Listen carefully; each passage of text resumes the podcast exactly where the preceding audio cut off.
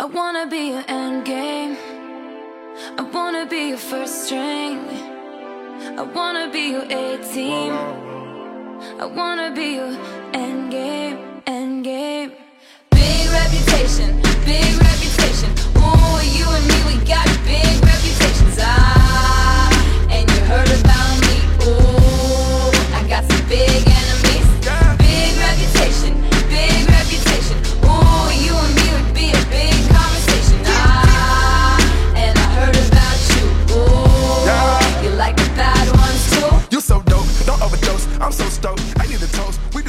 Hello，大家好，欢迎收听平城最后一期的电影罐头节目啊！对不起，来晚了，应该大家听到这一期节目的时候，肯定已经不是平城年间了。那大家好，我是平城六叔。啊，我是迟暮老房。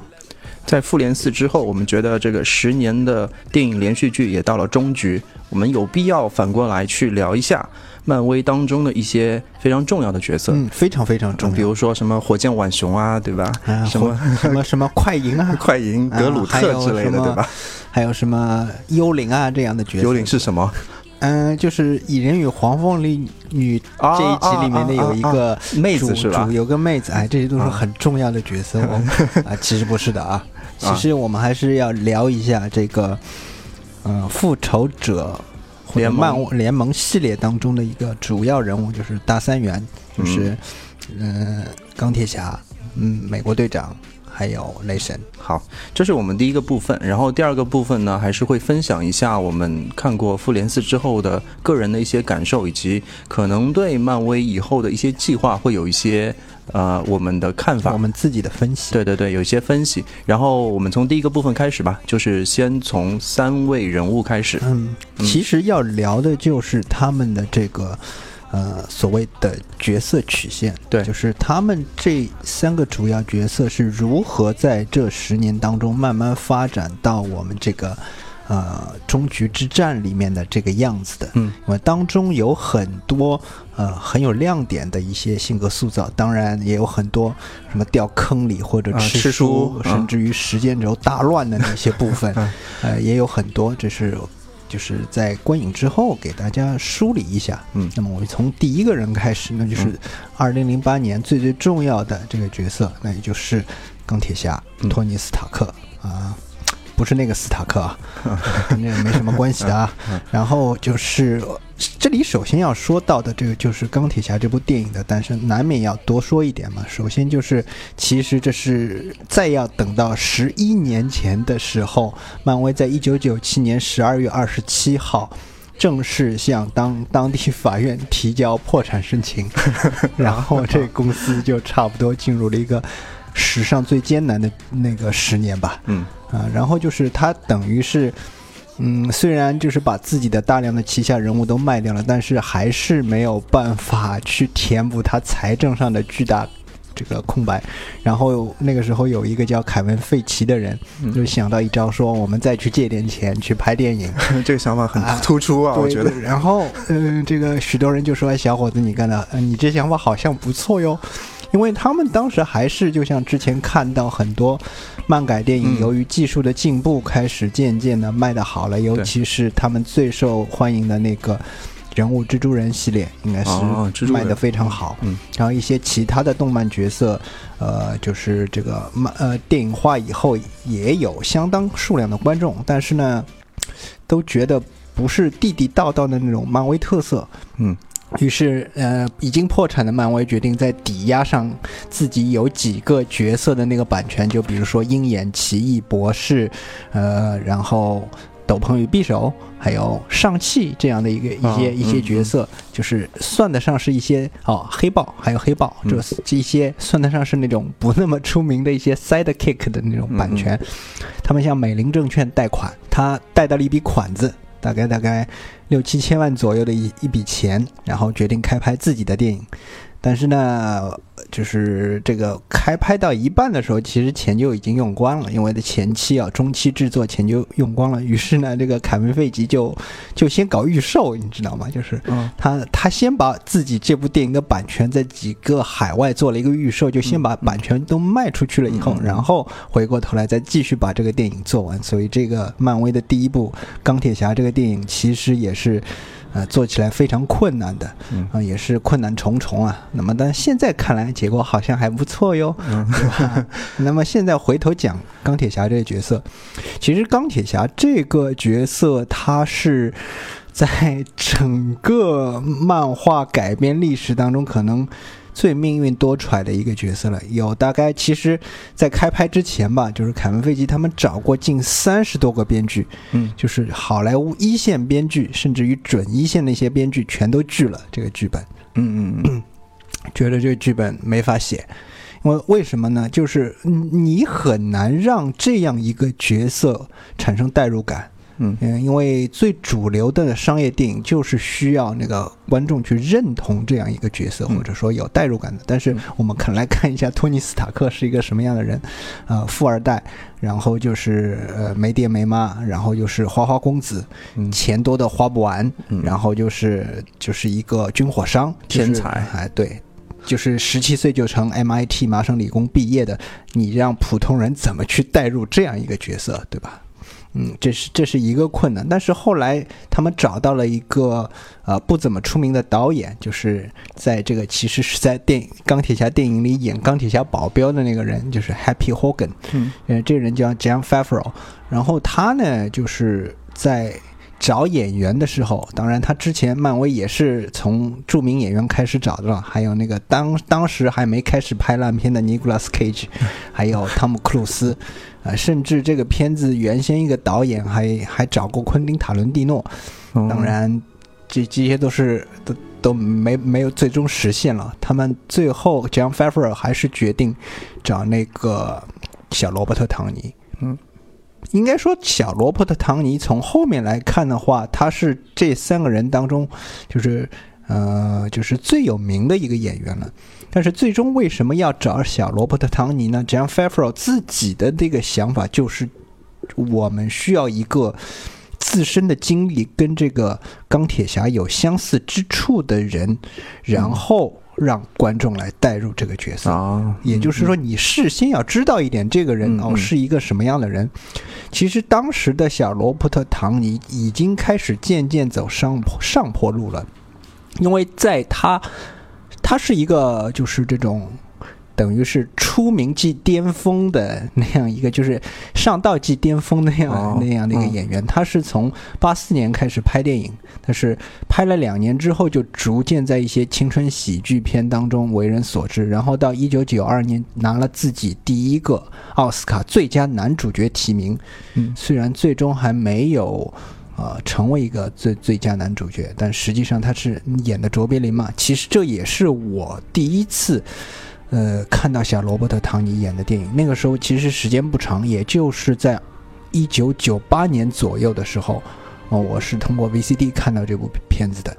然后我就觉得这个人演的这个卓别林，就是就跟我想象当中的那个卓别林完全是一模一样的。嗯，然后我这个这个时候，作为这样一个演员，我完全没有听到过，但是我对他的表演留下了非常深刻的印象嘛。然后之后一段时间，这个人就进入了一个寂寂无名的状态。其实从一九九二年到一九九五年，再到九八年这段时间。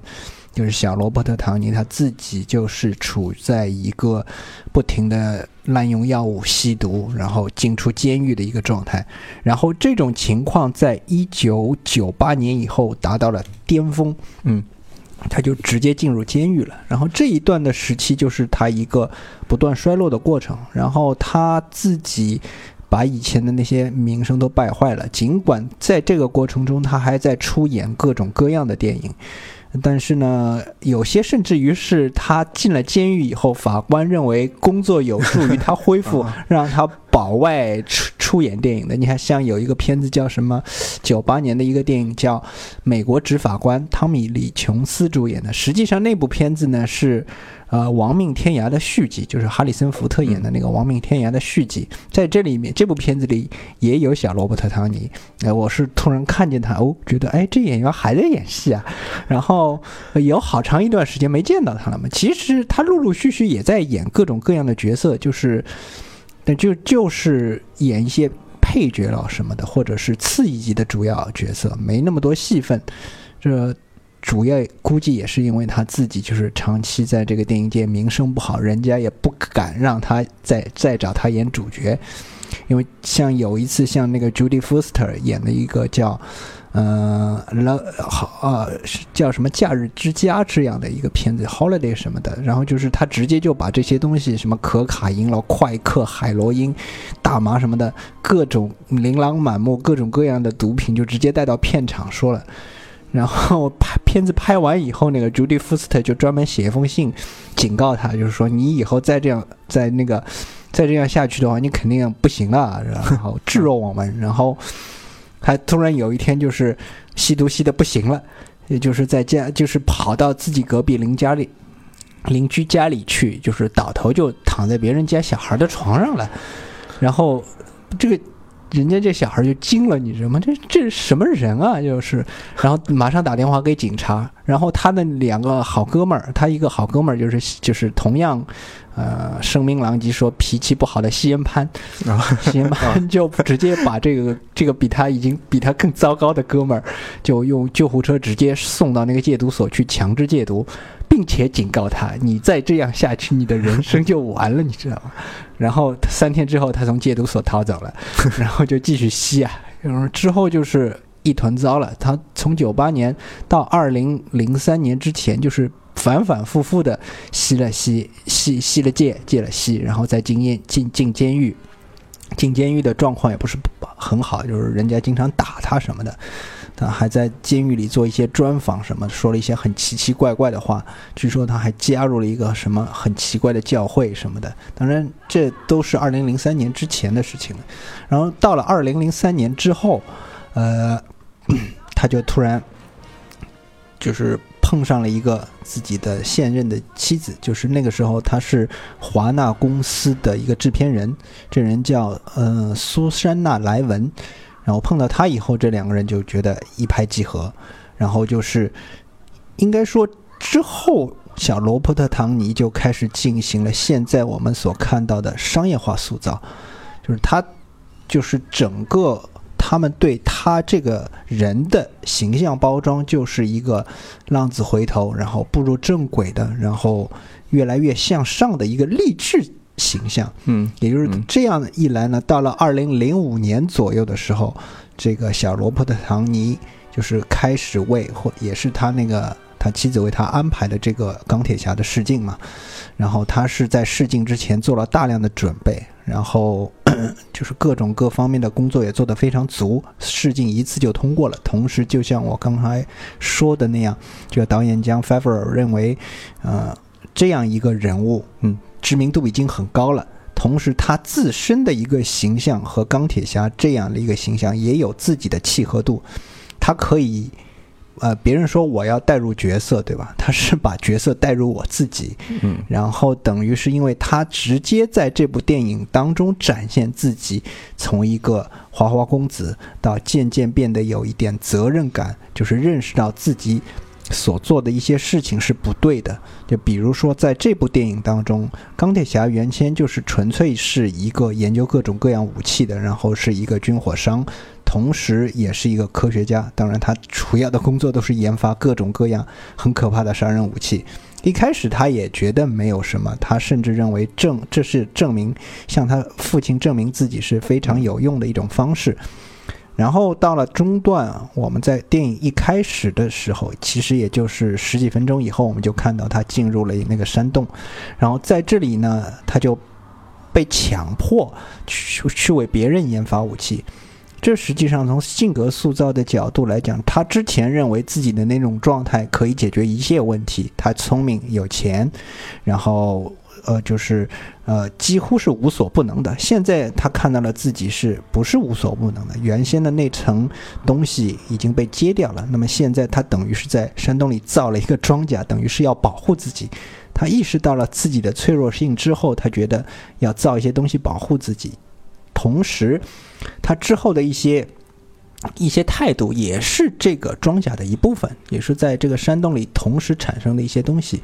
一方面，他开始认识到自己造的武器只有哦。不用在自己身上的时候，看起来好像才很酷的样子的。一旦就是反噬到自己身上的话，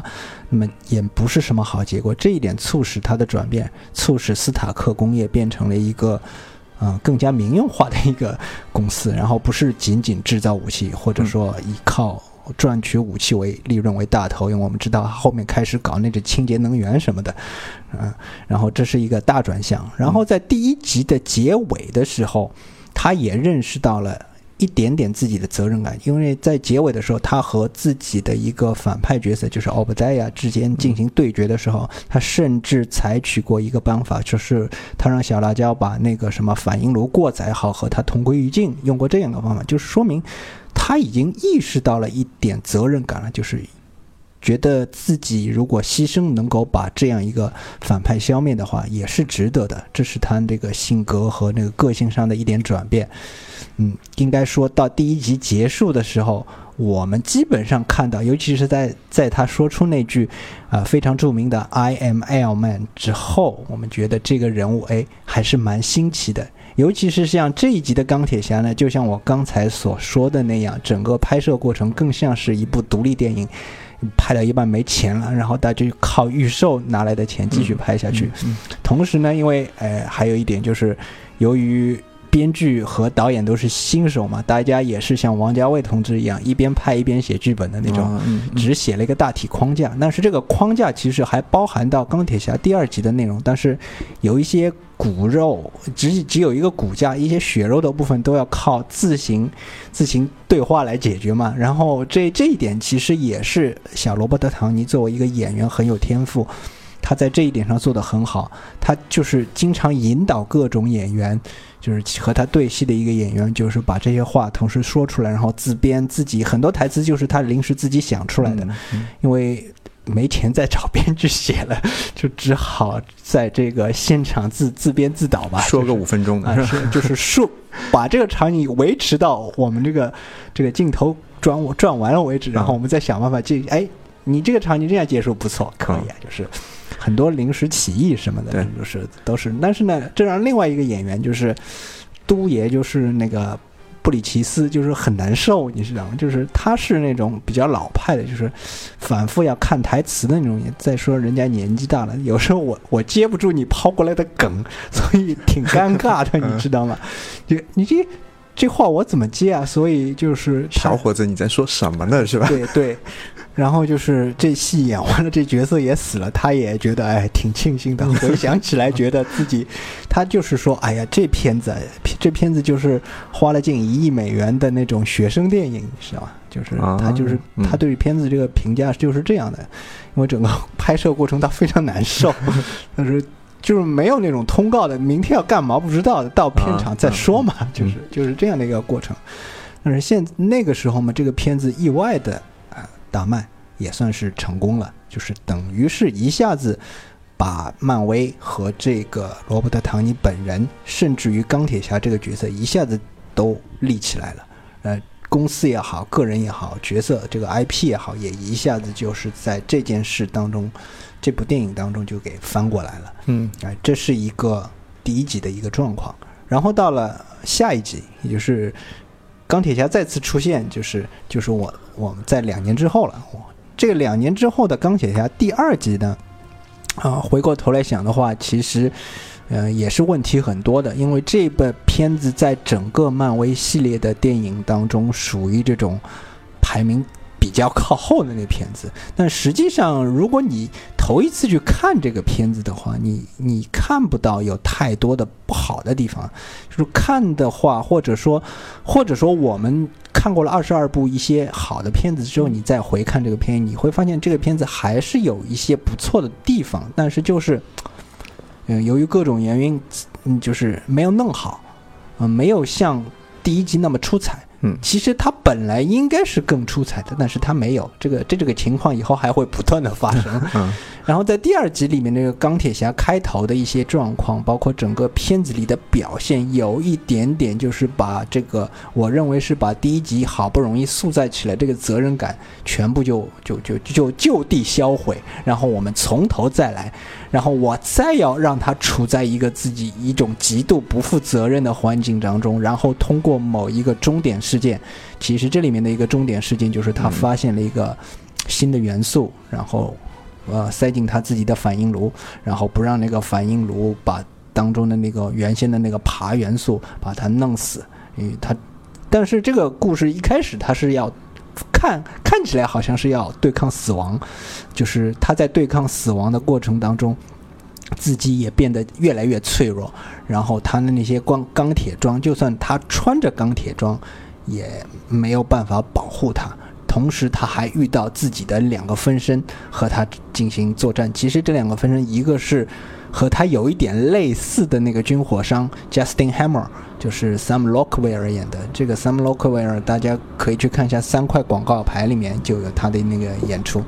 然后这个 Sam Rockwell 就是演一个很很到处都在模仿这个托尼斯塔克的一个军火商。他们原先就是他他他的意愿就是。既然托尼斯塔克就不愿意生产军火，那我就取代他的位置。同时，他在各种各样的方面就是刻意去模仿这个托尼斯塔克。但是呢，一来人长得没有人家潇洒漂亮，对吧？嗯、但是各种他的这这种模仿，更多的、就是邯郸学步、东施效颦这样的一个状态。然后，但实际上，他作为这个斯塔克的对立面，就是斯塔克有时还会从他自己他的身上看到自己过去的一个样子，然后这也是促使他进行进一步转变或者的一个主要原因。当然，这是我猜想的角，就是导演树立这么一个角色是，只希望能够达到这个目的，但是没有达到。至少在片子里，我没有看到编导组。把这个一点执行出来，还有一点就是，呃，我和那个六叔都非非常喜欢那个演员 Mickey Rock 演的一个鞭锁，但是这个角色呢就更奇怪了，就是虽然 Mickey Rock 在这个角色上花了很多心思，你比如说，嗯，他带带了只鹦鹉进剧组是吗？啊、呃，带了只鹦鹉进剧组，因为这个进鹦鹦鹉是自己买的，对，自己花钱买的，然后呢，嗯、呃，他就是自己给这个角色镶了一口金牙。也是自己出钱做的，然后呢，他还做了很多的这个角色分析，但是呢，就是拍了很多片段之后，嗯，导演都没有用，就是让他自己做的这些努力全都付诸东流了，这也是一个很可惜的事情。但是这个角色呢，就是出他的出现，就是为了挑战托尼斯塔克所在第一集，呃，就是保留下来的那种个人主义。就是我说的这个个人主义是相对于所谓的集体主义来讲的，就是就是个人服从于集体，就是托尼斯塔克是就只服从他自己一个人嘛，他其实就是非常的个人，他认为自己的想法如果是对的，他就一定要执行到底，然后他认为自己是天才，他就有责任履行天才的。义务去保护那些他认为需要保护的人，但是伊万·万科这个角色正好是和他相反的。但是呢，他和那个托尼斯塔克一样，他也非常聪明，他也是一个天才，他也是几乎就在，呃，就是徒劳徒手在自己家里造了一个方舟反应炉出来，还带在身上，同时还向这个托尼斯塔克发起挑战。但是他那个存在的一点，他的意思就是，呃。虽然他们两个人是完全一样的一一一种人吧，在这个情况下，但是出生的环境和周遭的环境才是造就托尼斯塔克之所以成为托尼斯塔克的一点。嗯，这里他就是美国人又刻意黑了一把苏联，因为伊万·凡克是俄罗斯人，嗯，就是他生长的那个环境肯定是可能对他产生诸多影响。同时导致他那个变成现在这个样子，但是不管怎么样，Mickey Rock 自己。多做的一些努力，没有看到我们没有看到这个人物更精彩的部分，只是看到一个大鲁汉、啊，到处都是老梗、甩鞭、鲁汉这种老套反派这样的一个反派。然后托尼斯塔克在在这个角色在这一部里面的表现呢，也只能说是中规中矩。然后在中段过了以后，他突然就一下子意识到了，哎，自己好像又又要开始步入正轨了，等于是把第一集的那种状态重新再来一遍。这一点，这一点就是本来第一集里这个角色已经是往前走了一步，然后这到了第二集开始的往后退两步，然后再走一步，等于是原地踏步。这跟他反复戒毒，我觉得有关系哎，系。对，对对，这就是在这个角色塑造上，就是做了很多无用功，但是结果就在来了这么一下，就是现在回头想想过来看了一下，就是，嗯，他搞的那个斯塔克博览会嘛，他最后就是斯塔克博览会在和他那和那个边所之间的那个对抗当中，全都给炸了。那我个人猜想，这也许是象征着。呃，他把自己的那个现有的一些东西全部炸毁，然后自己要再另起炉灶，重新创造一个新的托尼斯塔克的形象，可能是有这方面的意思。因为在这部电影当中，呃，中段的时候，这个小辣椒他唯一能够跟他那个讲讲话的一个人，呃呃，说。说这个什么博览会什么的，全部都是你自尊心的产物，然后就是你这个莫名其妙的自尊心的产物，就是个人主义极致的那种产物，就是你认为自己能够做到这一切，就是你就就是这么做了，但是它仅仅只是你，并不是它有那么重要，但仅仅只是为了你满足自己的自尊心所搞出来的一套东西。那么结尾这套东西都被炸毁了，那么也许可以理解为他对自己的认识又上了一层。好像是这样啊，啊，这是第二集，然后当中呢，我暂时要跳过那个呃复仇者联盟，因为这个会讲到其他角色的人物弧线的时候，复仇者联盟呃第一集、第二集，包括内战那一集，它因为这几个主要人物都会有交集嘛，这个时候我放在这时候再讲，然后我就直接跳到第三集，就是钢铁侠的第三集。嗯，钢铁侠的第三集整个在呃这个制作的过程中呢，没有没有资金上的任何问题，因为前两集都已经大卖，包括那个时候是复仇者联盟也已经出了，所有人都在期待一个新的漫威电影。呃，但是呢，这部电影就是把导演换掉了，原初的那个 John Favreau 已经不再担任导演了，然后他们换了一个新的导演，就是之前。呃，拍过一个叫《Kiss Kiss Bang Bang》什么吻两下打两枪的那个片子的一些一个小成本电影的一个导演叫 Sean Black。Sean Black 是一个非常著名的编剧。他呢，之前最早还当过演员。他在这个最早一九八七年那部《铁血战士》里面演过一个死得很惨的一个士兵。嗯，然后这个 Sean Black 最近也指导过最新一集的很难看的那集的，我们看了以后都没有任何感觉的《铁血战士》。哦，以他他指导了《钢铁侠》第三集，然后他们的编剧换成了一个。完全没有任何这个电影编剧经验的 Drew Pierce，当然现在 Drew Pierce 已经变成著名编剧了。但是总的来说，这部电影当中特别刻意强调的就是，呃，美国队长曾经问过钢在复仇者联盟里问过钢铁侠的问题，就是你脱掉这那层钢铁装以后，你还是钢铁侠吗？那么等于是这个问题在这个电影里回答了。这个回答的是什么呢？当然就是，就是不管托尼斯塔克穿着钢铁装也好，或者他脱掉钢铁装也好，其实他就是钢铁侠。因为没有人能够就是这样更直接的说，真正能解决问题的不是那套装备，是托尼斯塔克这个人。然后在这部电影之后，我们可以渐渐看到托尼斯塔克。开始意识到这一点，当然，这在另一个层面增加了他的自大，就是他对自己其实是越来越自信了。呃，这一点造成了之后的一些事情，就是很多事情，很多人就认为，因为啊，这个这个这个这个这个托尼斯塔克那个逼事儿怎么这么多啊？很多麻烦都是他个人造成的嘛。这这这是其一，然后还有一点呢，就是。他虽然他在这个电影当中演绎了这样的一个认识到自己才能解决问题，而不是钢铁装能解决问题的这个过程，但是这个剧本和电影执行的仍然不是很好，也很奇怪这个过程，因为因为你说他不在乎所谓的什么钢铁装？这个电影里出现了有史以来数目最多的钢铁人的各种各样的那种铁人外套，呃，可能是他好像无聊的时候就不停的把自己的能力就用在这个造造造这些钢铁桩身上了。呃，有一点就是他甚至这部电影还提到了就是 PTSD，就是创伤后应激障碍这样一个东西，就是他经过了。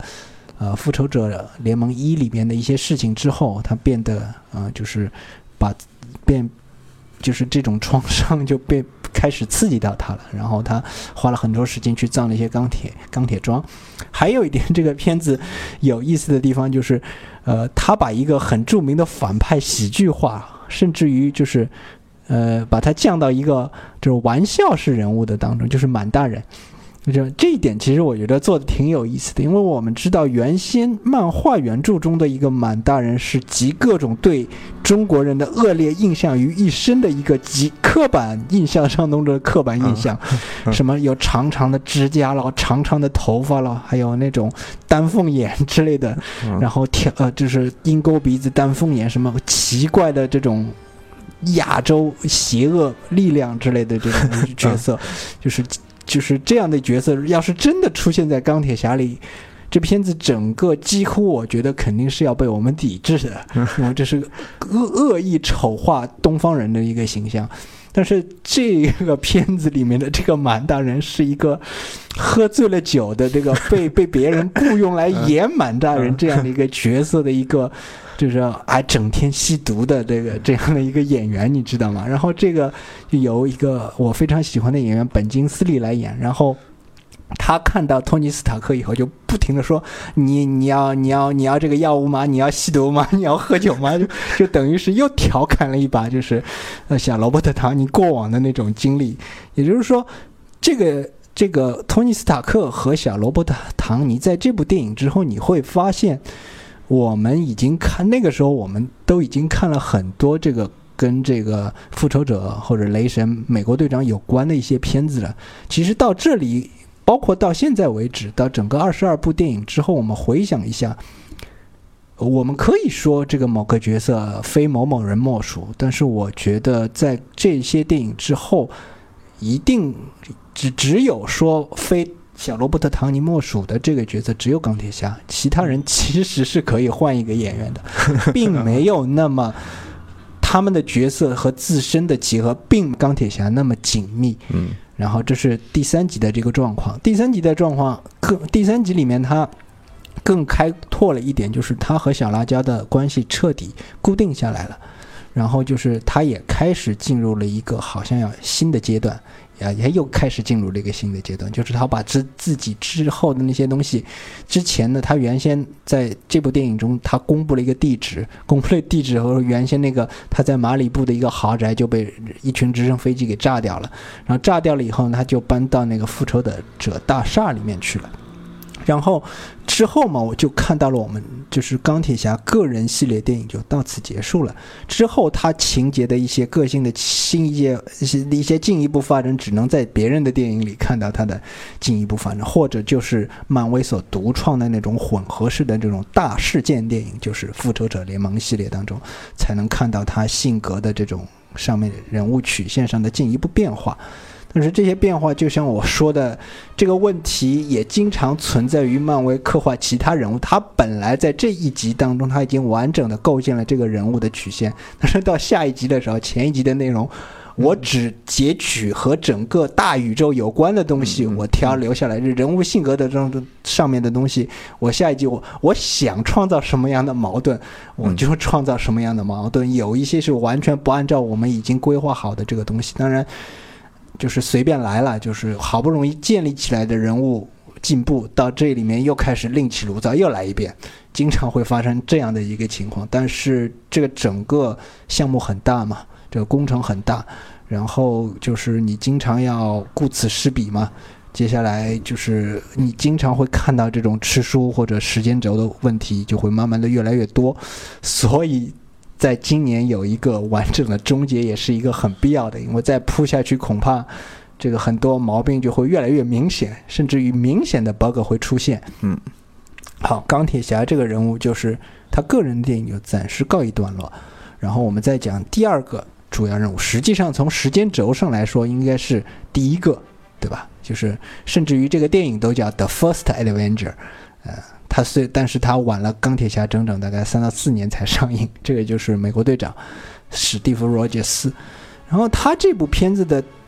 一开始上映呢，也也很像那个漫威的这个其他电影，或者是美国队长，因为之前九十年的时候就有一版美国队长，拍的不是很好，技术方面什么都很不到位，人物形象挺糟的，所以呢，这一次还是靠靠这个现在的这个导演，第一部的导演 John 呃约乔尔约翰斯顿，他是《侏罗纪公园》第三集的导演，他还导过一些小型的特效片。所以他们这个凯文·费杰还是找了一个比较能够这个四平八稳的一个导演来拍，就是《复仇者联盟》啊，就是第一个复仇者——美国队长。其实美国队长在这个时候出现，他的个性对美国人来说，其实已经熟的不能再熟了。所以他只需要完完整整的把这个的人的道德感、正义感，嗯嗯，所表现出来就就可以了。应该说这部电影里还是。呃，表现的很到位的。呃，从一开始这个他的那个特别瘦弱的那个样子，然后就是就是著名的一那句话，就是“我可以给你耗一天嘛”这句话，呃，就是他展现了这个人就是执拗的一面。但是呢，这部电影也展现了一点点，就是嗯，美国队长自己的一一一点点反骨，也就是说，这个人物并不总是能够。百分之一百的服从你的命令，他有时候会有一点自己的想法。这个角色在这一集里面的功能就是人物刻画，也就到此为止了。因为他还还有一点就是他的那个爱情生活方面，他变成了一个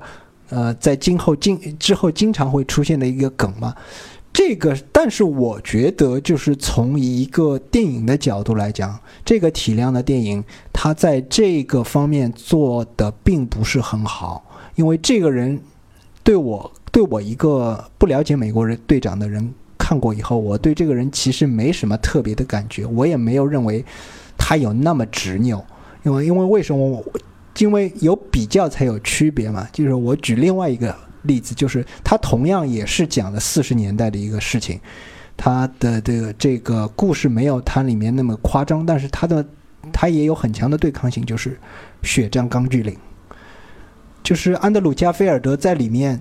演了一个非常非常倔，甚至于一根筋的一个角色，但是你在这部《血战钢锯岭》当中，你看到这个人物，他对信仰，他对自己的信仰的那种力量。不是 美国队长那部片子能够比较的。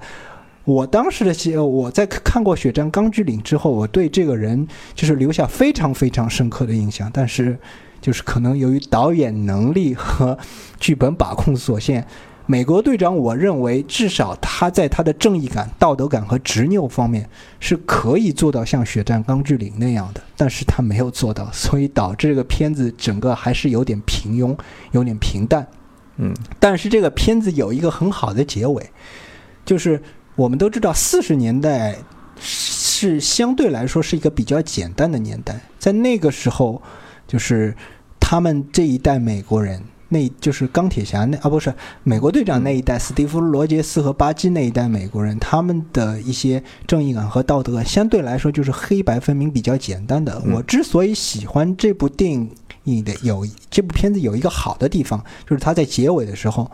就是美国队长从那个冰海里醒来，冰块里捞上来捞上来以后，他一开始是躺在一个屋子里，然后他发现这个屋子是假的，然后他冲出来以后，发现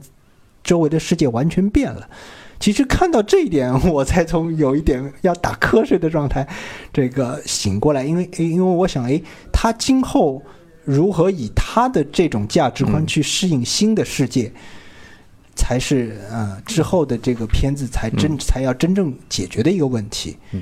呃，其实下一部片子就涉及到一个复仇者联盟这个片子了，就是他这是他出现以后的另外一部片子嘛。然后在这部片子里，这个美国队长还是在努力适应这个世界，但是你仍旧可以看到一点。他以这种理解旧世界政府的一个方式嗯来理解这个新美国的这个方式，也就是说，他仍然是不折不扣的在执行命令。然后钢铁侠对这一点就是不嗤之以鼻嗤嗤之以鼻。对，他的意思就是说，政府这种东西就是 CF 就是一个什么什么什么的，就是 你要知道那那那个 CF 就是啥啥啥的。他讲了一大套，就是这个时候我们的斯蒂夫罗杰斯就是一脸懵逼的看着他是不能理解的，他是是完全不能理解他是完全不能理解，因嗯为四十年代的美国，罗斯福总统这个统治下，就是呃治理下的美国，相对来说是整个世界的明灯，可以这样说，是自由的象征，世界的明灯。呃，尽管他自己内在的种族问题并没有像。这个美国队长这个电影里，他那个死神突击队里面这种各种族裔的人物都有的那种状态，但是基本上人们几乎是世界上人人都向往到美国这样一个地方去，但是，呃，那个到二零一二年左右的那个美国，基本上就变成了他所当年他所要消灭的那个反派这样的一个角色了，这样的一个互换的角色，就是在他的这个内部当中又树立了一个。啊，史蒂夫·罗杰斯这样的一个形象，就是他，他发现自己的，他之后就渐渐的发现自己的价值观格格管用不入了，不管用了，是嗯是不是不管用？是他原先那些刻板印象已经完全变成渣渣了，尤其是这样，这样我们就来到这个第二集。这一集是罗素兄弟首次登场，然后罗素兄弟之前呢就是拍一些像什么《废柴联盟》了、《发展受阻》这样的一种片子，呃，电视剧吧。但是他们里有一个特点呢，我现在感觉下来就是，我个人的感觉就是，嗯，反期待、反类型，嗯呃，在这个基础之上，他再做一个传统类型出来。嗯然后你对他就是颠，他有一点颠覆你对超级英雄的那种刻板套路，嗯他是这点做得很好。但是我认为他在有一些这个剧本线索的处理和一些视觉风格上，我觉得太太弱了，而且尤其是在某些动作设计上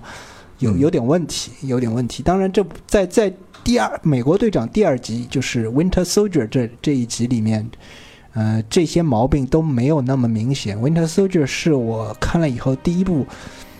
觉得这不是一部这个超级英雄电影的片子，这是有点像我自己个人偏爱的那种政治阴谋片，啊，有那么一点点味道。但是和勒卡雷的那种真正的间谍电影相比啊，当然当然就是他不可能在呃政治人物的这个阴暗面上走太远，这是不可能的，因为你不可能去探讨美国队长这一角色自身的阴暗面，这是做不到的。这你只要还在拍漫威的电影，你就做不到这一点。这一点我我我觉得我应该理解他。嗯然后当然了，我我你是说这真的是一部什么政治阴谋阴谋剧了？其实也没那么、不存在也不存在的。就是这个片子是其实从开头到结尾，它就是讲了这样一个事情，就是呃，在这样一个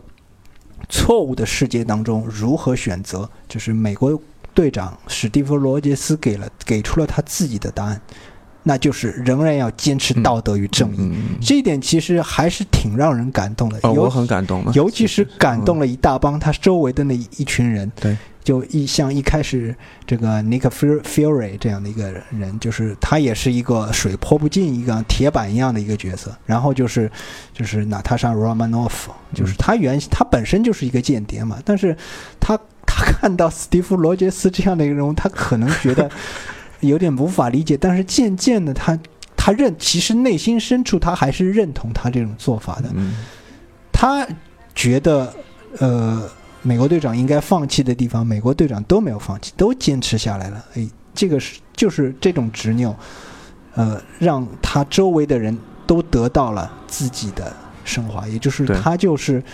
他的那个形象在这一集里面也也也也得到了一。一定的升华，让人意识到他不再像放置在那个传统，大家都是这个就是价值观差不多的那个环境当中，这种这种执拗和道德感就没那么明显。嗯但是到了现在这个环境当中，这一点就是特别突出。嗯，这就是一个怎么说反差萌吗？就是我觉得编剧是很牛逼的呃，编剧在这一点上是做得很好。对，做的很好的一点。就是就是也是一个就是克里斯托夫马库斯这样的一个人，就是现在这个编剧双人组嘛，一直这这个两个人就一直跟着罗素兄弟编到了现在。嗯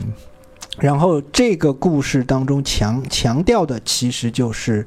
呃，我们在这个 JFK，也就是一九九一年 Oliver Stone 演的那个《刺杀肯尼迪》里面的那个 Garrison 的那种正义感相辅相成，或者是完全一脉相承的那种感觉，就是正直传统的美国人，嗯。就是对待这个政府的一些看法，嗯。就是说，呃，Garrison 曾经说过，呃，一个真正的爱国者必须时时刻刻的去对抗他的 CF，啊、以便让这个国家保持纯洁。他就是这样的一个状态。但是这一点呢，其实在这部电影过后，尤其是。呃，因为这呃这部电影当中，我这里要插插一段的是，这部电影提到了一个有一个就是我们所知道的，就是九后九幺幺时代的一个状态啊、因为九幺幺的发生，导致了很呃就是呃传统我们认可的那种美国就是呃以这种自由民主的那种方式来这个处理事件的这种手段变得变得像一个纳粹极权主义国家了。然后这样一来以后，呃，其实造成这种做法是有一定原因的，就是风险管控这样的一个原因。然后这是那个时候，就是很多人在在在九幺幺之前吧，我们他们美国人可能认为这个小就是孤独而疯狂的个人才是造成一些灾难和恐怖事件的这个不可控因素。这个就是说，哎呀，突然有一个疯子冲出来想杀人，这这你没办法阻止的。其实，在内心深处，他们也能理解这。可能把他这，他们可能把这种事情归咎为纯粹就是运气不好。但是九幺幺以后，你就会发现，有许许多多的人在暗中密谋，要把那个你这个国家搞得一塌糊涂。这样，这可怎么办？就是这样，大家都很紧张。尤其是九幺幺事件是从，准确的说，美国本土是从一八一二年以后，就是。也就是有第二次英美战争的时候，就是英国部队其实是把白宫烧掉的，就是在美国本土上，就是就把美国整得很惨的这种状态。其实，在一九四五、一九四一年的时候，有一次就是珍珠港，但是珍珠港呢，其实涉及的也就是珍珠港这一个军事基地，它没有太多的涉及到民用设施。嗯像白宫被烧掉，那纯粹就是政府机构和民用设施都都很惨嘛。然后就是一直到了隔了那么多年，美国本土才发生了这样的一场，就是在平常人看来几乎几乎是不可能发生的一个事件。在此之后，大家就就进入了一个特别紧张的状态，就是他必须要进行风险管控了，他必须要甄别出哪些人、哪些团体、哪些组织是那种有高敌意的那种组织，就是他必须要进行了一一种风险筛查。然后在这个《寒冬战士二》里面，就是神盾局的那三个飞天航母，就是这种筛查的实体化象征了。当然，在这部电影里，这个美国政府的还是没有直接被变成美国政府，他只说：“哎呀，九头蛇渗透到了神盾局内部，什么啊，全都是九头蛇不好。”对，这个这个这这还是要让九头蛇来背这个锅，你你还不能真正的就让这个美国政府去背这个锅，这样的话，这个电影也也拍不出来。这这样探讨的话，就真的变成那个勒卡雷式的电这个电影了。当然，这个在这样的一个社会社会当中呢，就是一开始像 Nick Fury、罗曼诺夫都是认可这种方式的，但是在这个呃美国队长自己的执拗之下，他们认识到这种方法是不对的，是错误的。我们不能够去这个消灭那些一开始就什么事也没做的人，这样是不对的。当然，这这个想法在电影的结尾直接就变成了哎九头蛇的阴谋了，因为因为最终这些东西消灭的其实是九头蛇的敌人，所以其实这个反转就是削弱了前面的这个铺陈的力量啊！九头蛇啊，我们又回到回到那个和反派大战一场的那种状态当中。英雄史观的啊，对，就回到和反派大战一场的那种状态 去了。其实等于是又是为了强行给一个好结局，所以前面铺陈那些东西，一到结尾就没那么深刻了啊！原来是坏人干 坏事、啊，假的打假的他妈都是假的，对吧？对 对，就就是这样一个，但是恐怕也没办法，你不嗯可能是在这个你这时候又回到了这是一部漫画电影当中去了，因为你不可能在漫威电影当中真正嗯涉及到这部分嘛。他不用去承担去涉及这么深奥议题的那种责任，他只是一个商业电影。他如果他提到了，其实已经我们已经鼓掌了，我觉得。呃，我是我是刚鼓掌的手刚举起来又放下去了那种状态。啊，然后这里还涉及到一个什么关于渣男之类的这种什么问题，这个之后再说。因为这个电影当中这个出现了，尤其是在美国美国队长这系列当中，出现了很多备胎角色，你知道吗？嗯，这个有这个再说，这个回头再说。嗯，然后再回到美国队长第三集，第三集其实就是呃一种理念上的碰撞。对这个时候就是，但是同样也是这个叫做内战的电影，这个理念的阐述非常不清楚、不清不楚。嗯，然后同时人物的个性，美国队长这一头其实我是觉得刻画的还可以。为什么这么说呢？因为经过寒冬战士这个事件，嗯美国队长已经不再相信，就是任何大型组织、大型企业，包括这种大型集团化的，尤其是像，尤其是美国 CF 这样的一个组织，美国政府在这里面，嗯，他的所有的提议，这个美国队长他都会本能的反反，就是反感嗯。和驳斥，尤其是如果就是这这个东西其实变成了他性格上的一种伤痛，嗯，就是他不可能再去信任美国政府了。然而相反的是，在这一集里，托尼斯塔克他的那个性格来了一个一百八十度的大反转。嗯，他是从这个索科维亚事件之后，至少在《复仇者联盟二：二创纪元》结尾的部分，我是没有看到任何这个呃钢铁侠这个角色在这里的一些就是给篇幅说他性格为什么变成内战三这个样子，他是没有给一点篇幅，他只是在《奥创纪元二》当中，呃，又一次刻画了一个这个自大自立，就是只相信自己的钢铁侠。因为钢铁侠在《奥创纪元二》里面，就是这么多逼事儿都是他搞出来的。然后这他搞出来这点逼事儿，完全就是他对于自己的盲目自信和对噩梦的莫名其妙的那种恐惧。呃，当然这一点到这个终结之战里面可能还会再出现一次。当然在这里，在在这在这个篇这在这个奥创纪元当中，我们看到的是，呃，钢铁侠为了也是预防风险发生，他造了一个奥创，结果又为了防止奥创，他又造了一个幻视，然后等于是他这种偏执的性格没有，其实在好不容易在前三集钢铁侠里树立起来的这个性格，在这里又没又土崩瓦解了。他又变成了一个对自己盲目相信的这样的一个角色，然后他在整个过程中，就是他造完了奥创之后，还想着去造幻视这样的一个角色，甚至于遭到了剩下一干人，包括雷神和美国队长他们的一干人的这个出面和他正面发生了冲突和阻止，即便这样也没有阻止他最终造出幻视。但是，所以这个这个性格在在这部电影当中是可以自圆其说的，但是你联系到前几部的时候，你就会发现，啊，都都丢出窗外了。就像刚才六叔说的，假的全是假的，你知道吗？就全都白写了，又来一遍。到了这个这个奥创纪元结尾的时候吧，就是我也没有足够的内容去讲这个人物为什么现在又变成了对自己的极度自信。呃，经过索科维亚之后事件之后，又变成对自己的极度不自信。我知道，在这个内战一开始，他就是经历过一些，一一有一个死者家属，包括他自己，都在试图就是解决这方自己在那个他的那个创伤后应激障碍，就是一直绵延到现在的这个问题。他用了一些科技的手段去解决这个问题，包括对过去的一些复原。呃，包括有一个死者家属对他的这个指责，在这个过程当中都有这就留了点篇幅写，但是这个性格为什么一下子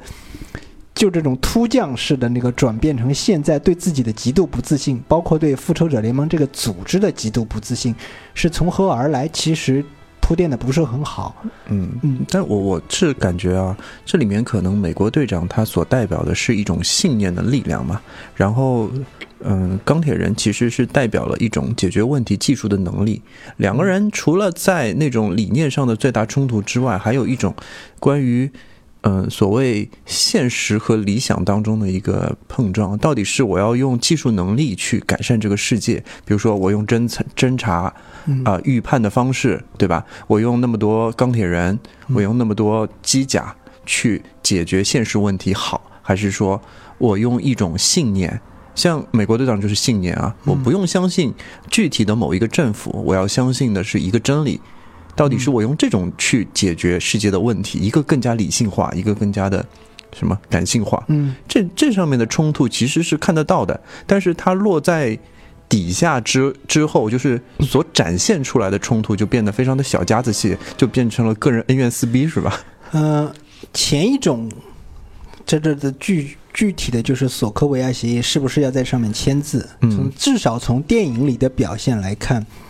托尼斯塔克认为他对自己之前的一些做法已经产生了极度的怀疑和不自信，他所以他急于要签这个字，嗯把锅甩给政府，其实就是。然后由于美国队长已经对政府极度不不不信任了，嗯一开始表现的是这种冲突，但是真正让他们就是就是掰裂的那那个冲突，其实是涉及到这个最核心的问题，就是他们对待嗯巴基的处理这个问问题上。然后在这一点上，在这部电影过，其实美国队长自己的处理是有点问题的，他就。巴基这个事情，就是巴基消把那个钢铁侠的父母刺杀他父母这件事情，他他知道，他就没告诉个那个托尼斯塔克，说明就是他对这个作为一个身为这个大企业家或者是大财团这个首脑的托尼斯塔克还是有一点不信任。嗯其实这一点就是才是彻底激化这两个人矛盾最关键的地方。一是一个私人恩怨嘛，嗯就是说等于是一开始大家是在理念层面讲一些东西，哦，然后这个事情最后呃落到一个小格局的事情上，就是说到情感上的问题才是嗯。他们真正的矛盾。嗯。这样做呢，我觉得有好处，啊，对，是。有很多好处，就是有好处，大、嗯。大家能够从这个落到一个实体的世界落到了一个实嗯体的这个情感上，嗯。也就是大家能够带入进去。对，因为纯粹的理念很难展现，就很虚。呃，有有有电影曾经这么做，但是不成功，就是《蝙蝠侠大战超人》，嗯那是一部纯粹理念不同的电影，但是我认为它展现的很好。对，商业上不成功，商业上嗯不成功，因为商业上成功的电影，你必须要把这个东西落到人实体性化可视化的东西你要落到嗯人的情感上面，这样容易嗯成功。所以这个片子的最终落前面掰扯了那么多，还有黑豹加进来了啊什么的，但是黑豹是这这个片子里面唯一。呃，不多的几个有头脑的人物，至少在我看来，虽然他是临时加出来的一个人物，但是他在结结尾的时候就直接对那个泽莫说了这样一句话，他说：“你已经被仇恨所吞噬了，然后他们因为你的仇恨，现在也被他们自己的仇恨所吞噬了。我要终结这个循环。”他说：“我不能再……那既然这样，我就不能再再出手杀人了。我要让你活下来。”然后我要终结这个仇恨的循环，嗯到此为止了。然后他是一个局外人，本身他在一开始就是个局外人，也只有一个局外人才能够解开这个团体内部的一个结嘛。然后这个这部电影之后，呃，这个钢铁侠自己的性格总算是人物刻画，总算是落到了一个相对稳定的状态，只是不再是从动不动就另起炉灶，重新再来一次。他总总总算开始慢慢往前走了。因为在这部电影之后，我们看到钢铁侠的这个角色也总算在一个稳定的状态，一直走到现在的这个终局。他现在的这个结局和他之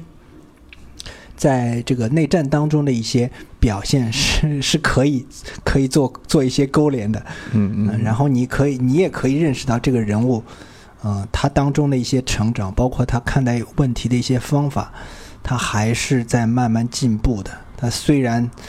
就是嘴上嘴上要说说说你两句，嗯但实际上他已经应该说变得越来越豁达，或变得越来越包容了。同时，这一点在在在经过这个《复仇者联盟三：无限之战》的这个事件之后，应该说是比较明显的，就是他彻底的认识到自己身自己的脆弱性，同时他也彻底的认识到需要和别人团结在一起才能够解决问题。呃，虽然最终那个什么，我觉得奇异博士在这里要要稍微说一下，这又是一个某种意义上说，又是钢铁侠的另外一个分身。嗯但是这个分身能力比他强，人长得也比也比他好看，对吧？什么魅力也比他要高一些，是不是？毕竟卷福还是年轻一些嘛。嗯嗯嗯然后呃，就是美国队长最后的一部分，美国队长从开始到结尾，他都用自己的方式，嗯，去改变别人。就是我呃这个整个系列当中有呃。他是变化最少的一个人物，应该说他是变化最少的一、嗯一个人物，但是呢，他也有自己的一点点变化，就像之前六叔跟我讲的这个，呃呃，在开始讲之前说，就是我们父辈的那一代人嘛，嗯就是他们能够，呃，就是以自己的一种方式默默进行自己的改变，而不是说今天我一觉睡下去，隔天我就变成另外一个人了，对。而是他就是慢慢的看在眼里，然后努力的让自己去适应，同时，呃，也尝试和别人进行那个进行用用新的方式进行沟通，或者用新的方式进行打招呼什么的。因为老实说，美国队长他这一辈子建立的见到的这种各种各个样奇怪的东西，其实是蛮多的。他没有精神崩溃，我我觉得已经蛮好了。尤尤其是像这个复仇者联盟这个事件当中，这这个事事件开始，他就不停的在见识各种各样的怪东西。当然，当然一开始他见，我觉得红骷髅本身就是一个很奇怪的存在，已经够奇怪了。但然后他还要碰见什么火箭浣熊这样，什么 I am Groot，他说 I am Steve Rogers，还要碰到这种东西，对吧？呃，对他来说，他最后都认可了。他有那种那种父辈的那种豁达在里面，嗯这点上是看得出来。嗯，对。然后呢，这其实，在整个系列的终结，我认为他其实还是觉得四十年代最好，嗯所以他最终做出了一个属于自己的选择。嗯他他希望生活在一个相对简单的这个更有归属感的这个世界当中的想法，其实一直都没有变。嗯他就像在内心深处，他其实一直宁可就生活在就是那一个四十年代、五十年代那种相对简单的，或者美国人现在自己也常常所说的那个黄金年代当中。嗯啊，他他其实是一直有这个梦想的，呃，因为现在这个社会实在太复杂了。嗯他虽然很很努力的去应付，现在其实在这个系列终结的时候，我们看得出，其实他肉体上可能没有什么受到伤害，但其实他已经非常疲惫了。你会发现，就是他他他做出最后自己的选择，其他人也也是愿意认可这一点的。那么美国队长基本上也就到这个到到此为止了。这个其实美国队长，我觉得就是一个。嗯，就像《老无所依》里面那个老老老警长一样，嗯就是这个世界面慢慢变得他有一点看不懂了，所以他就像《老无所依》在结尾的时候，那个老警长宁可制，即使要制造一种幻觉，也要让自己回到一个稍微简单的一个生活状态当中去。因为《老无所依》那个结尾的时候，那个老警长自己就直接退休了，因为这个这个世界已经坏的他根本不认识了。按照他自己的话说，当然，这个《复仇者联盟》系列根本。这里面他对所谓坏世界的呈现根本达不到老无所依那那样的程度。好，现在就是最后一个主要任务，相对来说也是最简单的一个主要任务，就是我们的啊、大部分大部分人的身材已经可以达到他的那个状态的雷神了。呃 如果你还没有看过这部电影的话，我建议就是。呃它还会上映很长一段时间，你你可以去多看两遍，就是多笑几次，嗯。这这个还是很有意思的，就是就是雷神在终局之战当中的表现，彻彻底底的让我相信罗素兄弟还是那个拍 《废柴联盟》和《发展受阻》当中那 那两个有恶趣味的怪逼，你知道吗？啊，也也就是雷神这个角色在一开始是这个，就像我刚才说的，他是那种呃怎么说呢，就是比超级英雄还要强的那种角色。就是他就是纯粹的 God，嗯假如星爵只是个半神神的话，他就是从头彻头彻尾，他就是神王，高贵的天神血统，对，他就是宙斯，就是奥丁的正统传人。嗯啊，当当然，奥丁的正统传人可能另有其人，但是就是在这里面，就是他是一个很纯粹的神神。嗯，尤其是在他在第一集里的一些表现，就是他的那个性格，就是包括他自己的一些经历，他主要是从一个相信自己的力量能够解决一切问题，然后到呃觉得自己的力量解决不了所有问题，或者说仅仅靠力量是解决不了所有问题的，这这一点，然后转移到那个如何才能最终解决问题，到现在的终局之战再解决我也不想解决什么问题了。对我也不想解决什么问题了，就是这样的一个过程。嗯其实，如果我其实我最开心的一，或者说我最惊喜的一点就是，如果美国队长和钢铁人托尼斯塔克和史蒂夫罗杰斯这两个人，他们的性格已经相对完成了一个闭环的话，其实雷神还有的可写。嗯，是他还有的可写。就是雷神一开始在第一集里面，就是啊，这里再说一下雷神这个电影的开发过程吧。这个这个开发过程一如既往的非常艰难，呃，也是开发了一个将近三十年的一个过程吧。三十年，三十年，嗯就很早开始就就有有人试图就是拍雷神这样的一部电影，但是就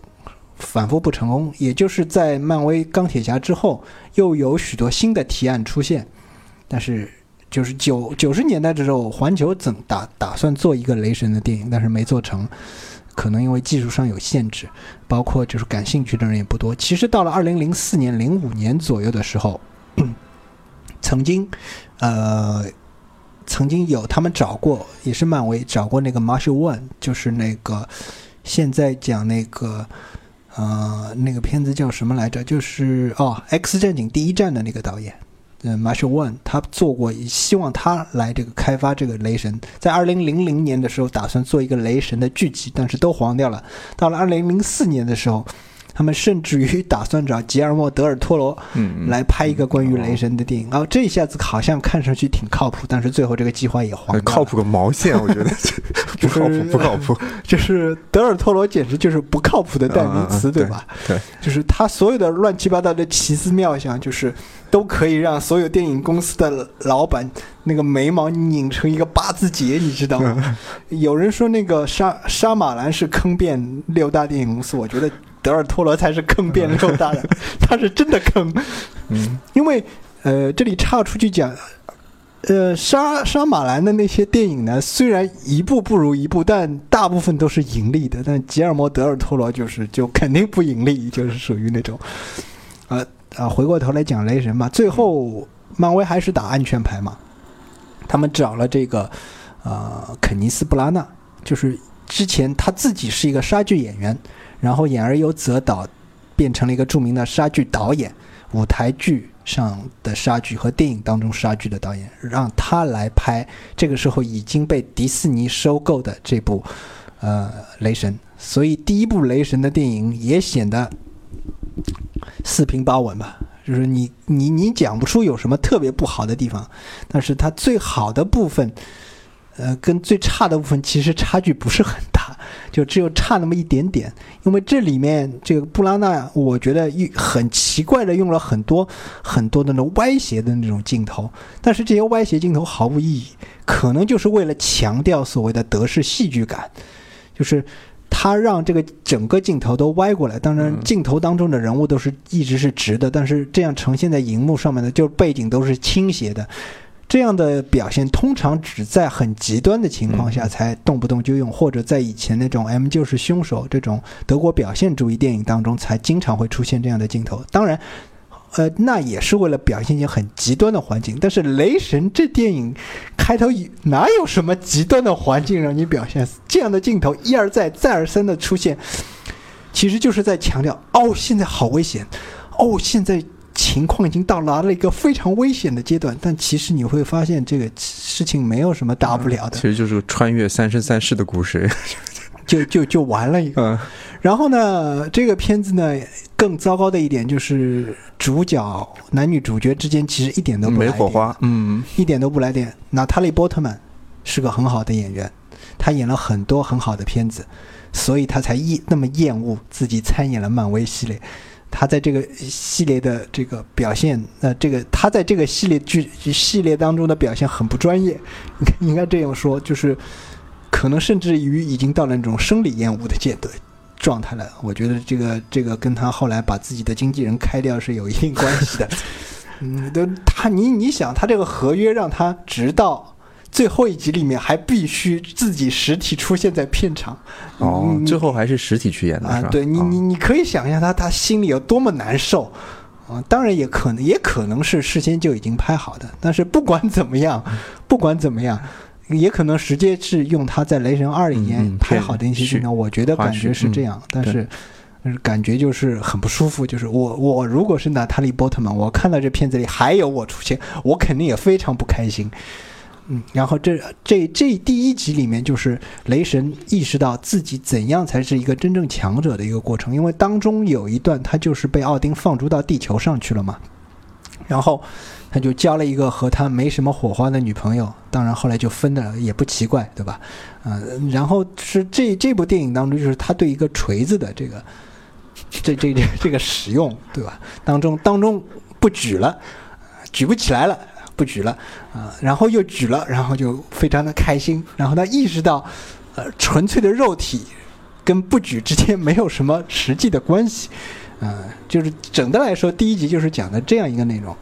当然呢，这这个雷神并不是一无是处的这个系列啊，这个系列最最大的贡献是洛基。这个回头稍微再讲一下，因为洛基的这个人物曲线和雷神正好是相反的。雷神一开始相信自己是无所不能的，但是后来他发现，这这个我自我自己这么看没用啊，我要锤拿得起来锤子才行啊。然后到了第二集，第二集其实，在这么多系列当中，我可以觉得是雷神第二集可能是我看过的最最没劲的一部漫威电影了，最最没劲的一部，就是所有的东西都都是套路。你你在你在这个人物上只有一点点的进步，就是也也也是出现的很莫名啊，因为前一大段就是雷神就整个都处于一种，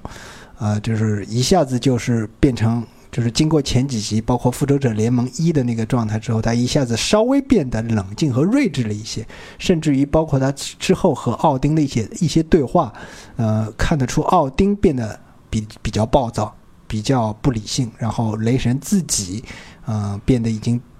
呃，比比较理智，能够冷静的去分析一些问题，能够那个在那种极端的情况下做出一些自己的这个最优选择了。但是这个电影本身就是没什么劲，就是所有的东西都在合理的套路范围之内。他找的那个导演艾伦·泰勒，也是那个之前演这个那个就是导演那个《权力与游戏》的一个很多集导演吧，因为那个、嗯那个系列嗯不可能一个导演全部导导完的。但是艾伦·泰勒他自己其实还是有一些这种宫廷阴谋剧的一些想法，可能因为全游拍多了嘛，但是 毫无意外的一一例一概被否决，就是要要要按照那个那个时候漫威还有一个创意小组，或者说我们叫它创意委员会，嗯，它有一群人组成，然后对导演的各种意见进行采纳或者否决。这个小组的意见那个时候比凯文·费奇还要大，嗯、然后这个这些意见都被那个委员会所否决了嘛。然后就否决了以后嘛，就是阿伦·泰勒在这个导指导完《雷神二》以后，他就愤而的再也不想再指导那个漫威系列的电影了。然后这个雷神在第二集就是里面稍微变得理智了一些，然后到了雷神，嗯接下来就是雷神第三集。雷神第三集的时候呢，其实那个创意委员会已经被解散了。他解散的一个主要原因，就是因为《奥创纪元》这个导演乔斯·韦登，嗯，乔斯·韦登是自己对这个片子有很多想法。其实那个时候他还想加入，其实他已经拍好了第二集，里面有洛基的内容，也原先就想加入惊奇队长，在第二集里面就想加入惊奇队长和蜘蛛人这个角色，但是那个时候一来，惊奇队长这个角色被布里拉尔森拒绝了，就是那个时候他们已经找布里拉尔森了，就是现在已经演这个惊奇队长这个角色了，嗯嗯但是布里拉尔森那个时候不想演惊奇队长，被否了，然后再去找其他人，一直没找到。然后那个焦那个时候呢，焦斯威登还试图让玛利亚希尔，就是那个 Kobe Smulders 这个演员，他写了一个就是 Wonder Woman 的剧本，打算让他去演，好像跟 DC 公司也发生了一些矛盾什么。当然，就是那希尔特工去演这个，现在看去演那个 Wonder Woman，看起来好像不是什么特别好的选择，当然也难说。不过这个时候，也就是《二创纪元二》的时候，焦斯威登也是愤而辞辞导了。之后我不想再搞了，呃，所以就是我现在觉得这个《复仇者复联三》《复联四》虽然在整体的票房上要比这个《奥创纪元》和一要出色，但是有一些细节上的处理，我觉得是不如乔斯韦登来的巧妙的。他就是硬往里插 插的那个那个部分，就是特别的明显，导致我对这个片子的观影有一点点不适。当然这这是后话。然后到了我们直接说雷神雷神三，这个狗屁创意委员会被解散以后，之后的那些片子。尤其是像这个《银河护卫队》系列出来以后，就是你会发现导演的个人想拍的那些特质就越来越明显了。然后那个时候，《雷神三》的那个导演，他们找的是一个新西兰人，他的名字叫 Taiga Waititi，就是这个名字你一听就好像是跟那个 Jason Momoa 这样的人是一路血统的。其实他也确实，他有一点毛利人和萨摩亚人的血统嘛。嗯然后他之前拍过一个叫《寻找野蛮人》，还有一个。嗯，这样一一一个小成本的电影，之前他还拍过一个影视剧集，讲一群待在纽约的吸血鬼的一些怪逼故事，就是就是这个片子叫《Live in the Shadow》，什么阴影之下的生活，听上去好像是跟吸血鬼就是就是暮光之城了，要么造访吸血鬼那样的，不是，他反倒是一群就是宅在家里的吸血鬼，整天干那些怪逼事情这样的一个导演，所以你找这样一个导演。啊，他本人其实还对希特勒有各种莫名的兴趣啊。这个，这个我说的是，呃，他之后要拍的一个片片子，他之后要拍的一个片子，他自己就出演希特勒去了。然后这个 Taiga Waititi 呢，就是他在这个雷神这里面做的最大的贡献，就是让雷神这个角色终于又变活过来了。就是他、之前我们看我们看雷神其实是为了看洛基，从某种意义上来说，因为这片子里有抖森在，嗯，所以很多人在就是为了抖森而去看雷神的。然后塔伊盖瓦伊提提人的意思就是说，如果一部关于雷神的电影，雷神自己都不出彩，那算那叫什么雷神？啊，嗯，他在这一点就是进行了大幅度的改造，他让雷神这个人物。在这一集里面，就是《诸神黄昏》这一集里变得比洛基有趣了，嗯，呃，这一点我觉得是，呃、确实是这样，就是包括刻意的把这个发型削削短了，还让他呃戴上一个那个眼罩，让他丢失一只眼睛这一点了，甚至于他和这个片子里的各种奇怪人物进行互动了，包括把绿巨人也加进去和雷神进行互动，这一点就是很成功。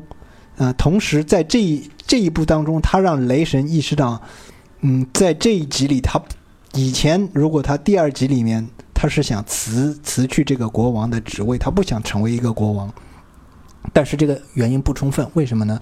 因为这个唯一的原因就是他想去到地球和一个和他没什么火花的女孩待在一起，但实际上，在这个漫画当中。呃，雷神刚被贬到地球的时候，有一段时间他是成为了一个什么事情都干不了的瘸腿的医生，他是在地球上花了很长时间去当这样一个角色。我觉得如果能把这一段拍出来，那你可以就是写写很多关于雷神为什么理解地球人，为什么要帮助地球人，甚至于为什么，呃，就是他对地球人的一些弱小人物的处境能够有美国队长。的那种呃感同身受的这种东西。因为美国队长之所以要帮助弱小，其实就是因为他自己曾经是一个弱小的人。那么雷神如果曾经体验过这样的一个无力感，那么他作为一个英雄属性呢之后，他也会愿意去帮助一些无力的人。但实际上没有，对吧？那我们看见的只是简单的和一个没什么火花的女朋友待在一起，果然第一第三集开头就分掉了，分的也莫名其妙，很草率的就说：“哎，我们就不在一起。”甚至于雷神自己都不想提这事儿，还是别人跟他提起来，他也是很草率的带过了。也就是说，这一集最大的贡献就是让雷神变得有一点点责任心，同时让自己啊觉得我其实虽然是不管是情愿还是不情愿，他不得不成为艾斯特加德的国王了，因为艾斯艾斯加德都没有了。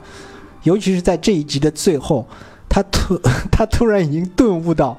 这个艾斯加德的存在与否在于艾斯加德的人民这一点，而不是艾斯加德这个地方。而是而是艾斯加德的人民才成就了艾斯加德，这一点其实他能意识到这一点，就是跨前一大步了。嗯、当然这个飞跃还是来的有点快，但是总的来说比什么都没有要好。当然，他也是一个以一种没有办法的方式才当上了那个这个艾斯加德的国王，因为你看看身边他那些人，什么女武神那个时候刚刚还是个酗酒狂魔，然后他那个属下还有一个石头人，一只虫子，还有一个洛基，对吧？呃这个好像其他人海姆达尔，海姆达尔好像就是也是一个辅助性的人物，他主要是全知之眼，但担任一个参谋型的角色，也不适合当一个统治者。看看这些人，似乎也只有他从血统上和能力上才能够担任这个国王，也就勉为其难一下吧。有意思的是啊，在这里面他终于搞懂了他和洛基之间的关系。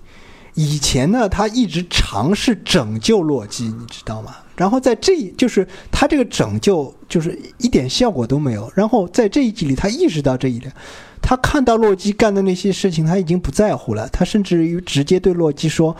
啊，我以前总是把你当我自己的亲弟弟看待，我现在也还是，但是我现在终究意识到，你是你，我是我，不管怎么样，我们都有自己的道路要走。那么就这样吧。”那么嗯说，呃，这以后如果你再碰到我的话，那么该怎么样就怎么样呗。然后洛基听到这个话，其实很失落，你知道吗？嗯其实这里要讲一下洛基的一个心理曲线了。洛基这个人物一开始就是他是个很冷静的的这样的一个人物，他在意识到自己不是奥丁的亲生儿子之后，他才开始急于要证明自己不比这个雷神差这一部分。然后这个部分长时间以来一直蒙蔽了他的双眼。其实，在这一点上，就是洛呃雷呃雷神自己的索尔自己也是一样的，他一直尝试去拯救他，拯救他。呃，其实这两人努力都都用错方向了。现在他们终于能够坦然的在一起，然后这个甚至于洛基在这件这个说完雷神说完这段话之后，他还想耍一些小花招，就是刷一下存在感，你知道吗？嗯因因为雷神已经意识到。你在我面前干的这个事情，如果真的是只是为我为了证明你比我强的话，那那没有这个必要。你该怎么样就怎么样，你想怎么样就怎么样，无所谓了。哎，他觉得挺失落，然后又去刷了一下存在感，但是马上又被雷神识破了，你知道吗？然后这一点上，他才真正意识到，哎呀，这个我之前之前做的那些事情，其实确实没什么意义。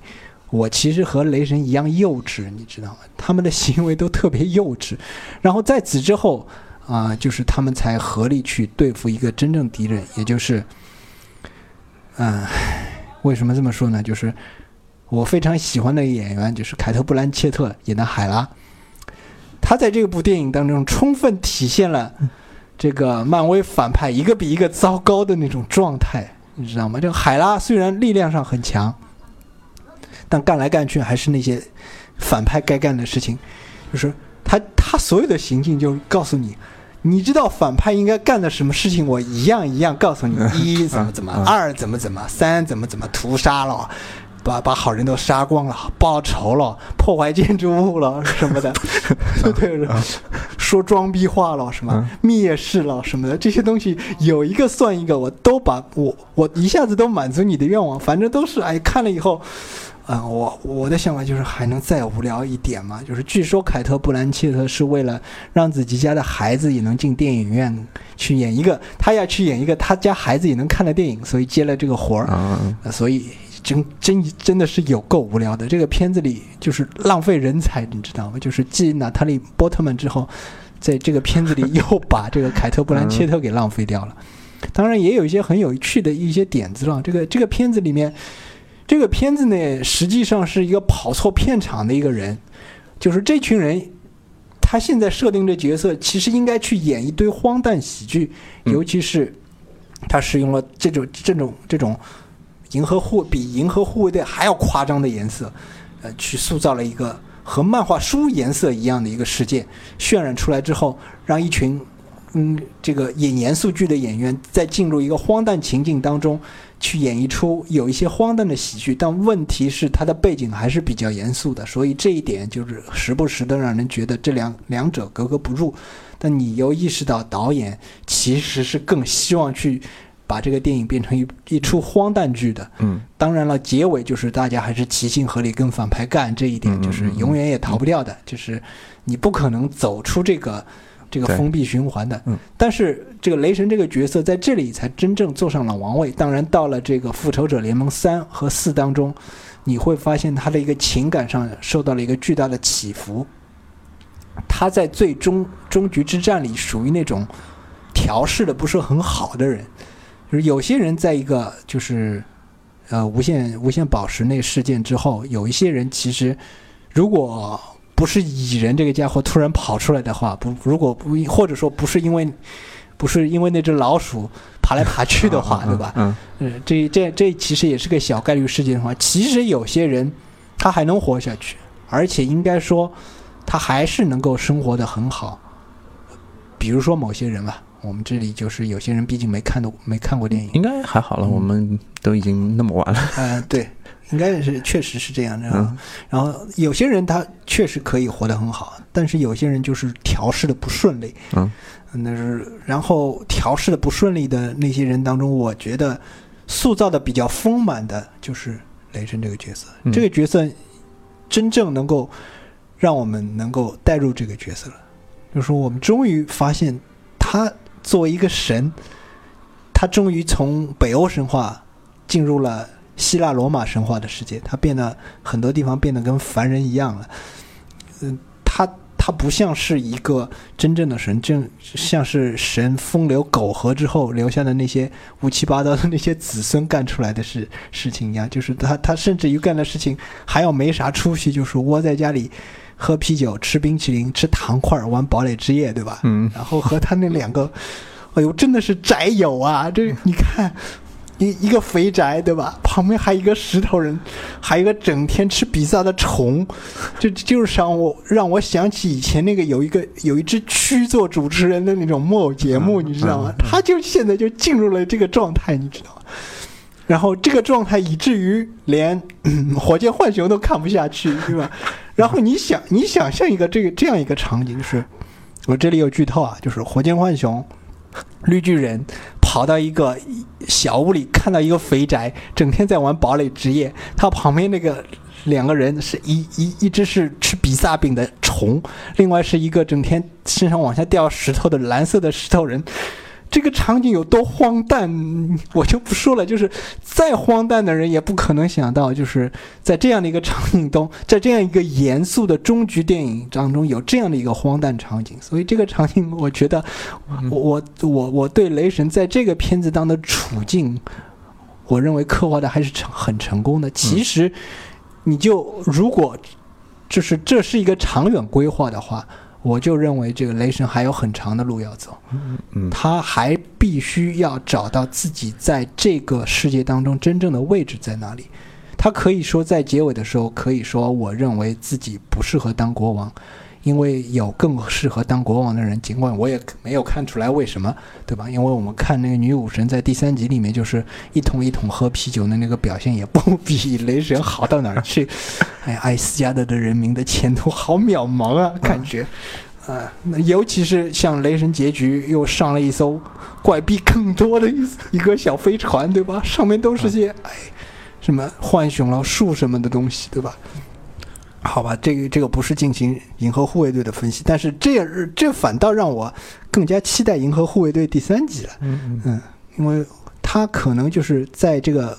狗屁创意委员会解散之后，就是能够包括就是詹姆斯刚又回来了嘛。虽然这个片子可能要等到二零二一年，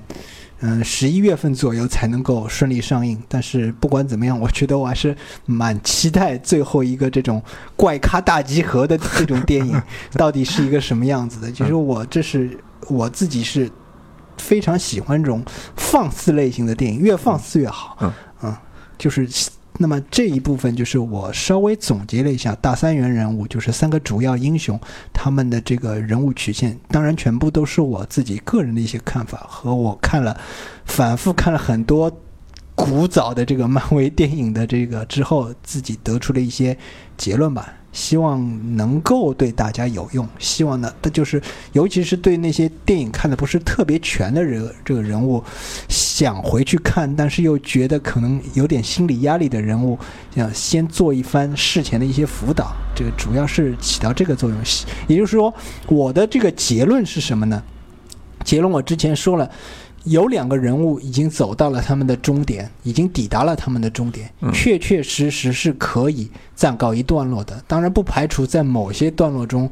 什么洛基再把他再把自己变成其他人的时候可能会出现，但是实际上他们的故事已经讲完了。嗯，但其实我认为雷神的故事还没有讲完。当然，如果自己要吃书要挖坑的话，那也是万恶的资本主义没有愿意把把观众的意愿。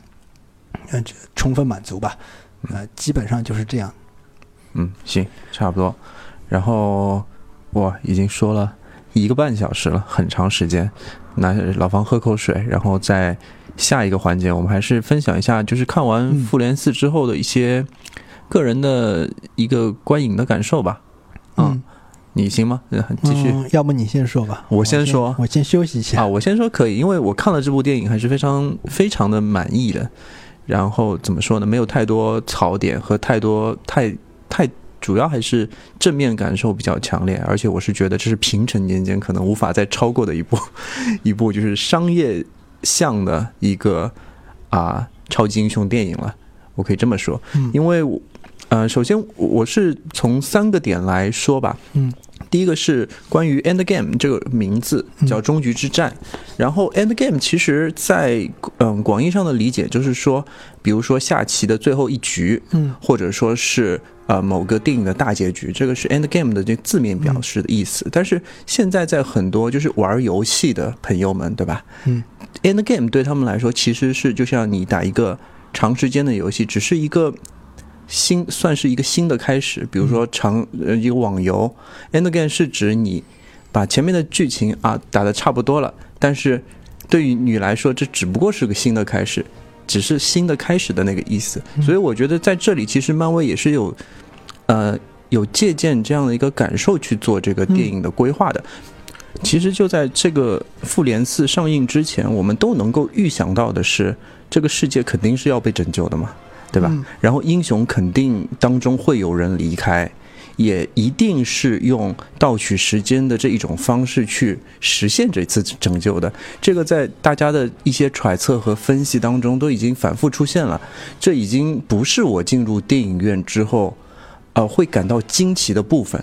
我觉得这些东西之前我们都已经有所设想，但是没有想到的是，就在电影的最一开始，我们的堕落爸爸就人头落地了。其实，对于一个正常的时间线来说，我觉得这对于这些英雄来说才是一个终局。就是对于来说，正常时间线到这里结束了，他们的游戏在开始的十分钟内就结束了。嗯，这就比较有意思了，因为整部电影三个小时，它其实是用了快两个半小时的事件来说。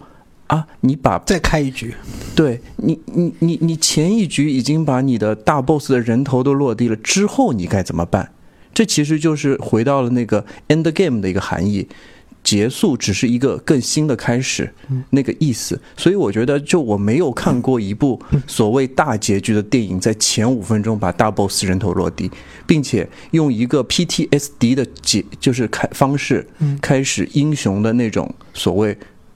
中年失落生活的这样的一个开局方式。嗯，我觉得这个是非常非常给我震撼的。非常创新，节奏上也好啊，什么也好，这就是 End Game。我觉得他们用的非常好，非常巧妙的一点。第二个是关于并非英雄，那怎么来说并非英雄？因为在他们英雄全体 PTSD 啊之后呢，所有的人基本上就像一个凡人一样，他们就每个人过的。是像一个正常人，这这和漫威以往一直把这个超级英雄电影想要把它拍得更加，啊，半写实化，可能是有相同之处，呃，然后在。大半前大半部分从镜头的运用啊，一些美术，比如说像黑寡妇一开始在他的办公室里，其实就是妇联的办公室里那个乱糟糟的那个样子，或者是指每个人的那种表演，或者特别是一开始鹰眼的那个开局，都让你觉得啊，他们只是一个普通人，他们褪去了英雄身上的光环，以至于到最后，我觉得在五年之后，他们找到一个方式能够回去最终一战。他们最终一战的那个，呃，并非是为了什么全人类，为了全人类消失的一半，我觉得这这都不存在了，更多的是为了他们的自己，就自己身边消失的人，自己身边消失的家庭，消失的东西，这更加人性化，而不是我英雄作为一个英雄要去拯救世界，所以他们不是在拯救世界啊，他们是在拯救自己。而拯救自己的方方法就是再找灭霸过来打一顿，灭霸是他们唯一的解药，这很可怜，因为恰恰是灭霸他的一些理念去触及到了那些英雄没有看到的东西。你不能去迷失自己的一个方向嘛，你不能去迷失在当中忘记了初心。这个虽然听起来很矫情，但是灭霸从来没有。他很执着的有一个错误的方向去，但是他从来没有怀疑过。嗯，但是那些英雄却不是在遭受巨大的打击之后，他们呃该沉沦的沉沦，打堡垒之夜的打堡垒之夜，开互助会的互助会，对吧？而像黑寡妇之类的，其实在做一个很勉强的维护性工作，就像很日常的，我每天要去工作，我就工作吧，省得自己变得更差一点。他们都是处于这种环境下面，所以我觉得这样一点。呃，并非英雄的处理方式，我是觉得对于一个大结局电影啊，它能这样去处理，我觉得很不错，这是一一个优点。最后就是所谓的格局创新，这个可能之前也说了，不要说了，把它把二十二部电影当连续剧的整体考量，十年的一个制作，这些都是之前说了不要再说的东西。嗯，但是真的到了最后一集，你才能。完完整整体现到，就是感受到它带来的那种力量，因为熟人的力量，熟人的力量就是它能够让你很快的能够带入那个角色，嗯，呃，它不用太过多的去强行渲染，而让你带入他的角色，并让你去在他的角度去思考，然后啊顺着这个去故事讲下去。所以这一点上，我反过来看漫威啊，之前看单集的时候，有的时候觉得啊，漫威就是小聪明。对吧？你这个，嗯，介绍人物也好，角色塑造也好，剧情都是 PPT，都是表面现象。但是反过来，我们再去看这些东西的时候，我会觉得啊，这是一个什么百战百胜阿巴顿的故事？这个扯远了，其实是指，呃，战锤四十 K 里面有一个打了十三次远征，每一次都失败的人，但是在最近的一本书里说啊，那些都是他之前的计策，然后终于在这一次。打胜仗了，我觉得这次终局之战有这个感觉。我看完之后就觉得啊，我反过来再去看你之前分析的那几部的时候，才会觉得原来他在英雄电影这个类型当中，呃，做了那么多创新。他把喜剧元素，他把那种什么，呃，反正各种元素吧，有阴谋剧，有喜剧，有穿越，反正他把那个真正把这个英雄电影真的盘活了。每一部电影都有创新的地方，直到最后他最后回归的时候又那么正的时候，才会让你觉得特别感动。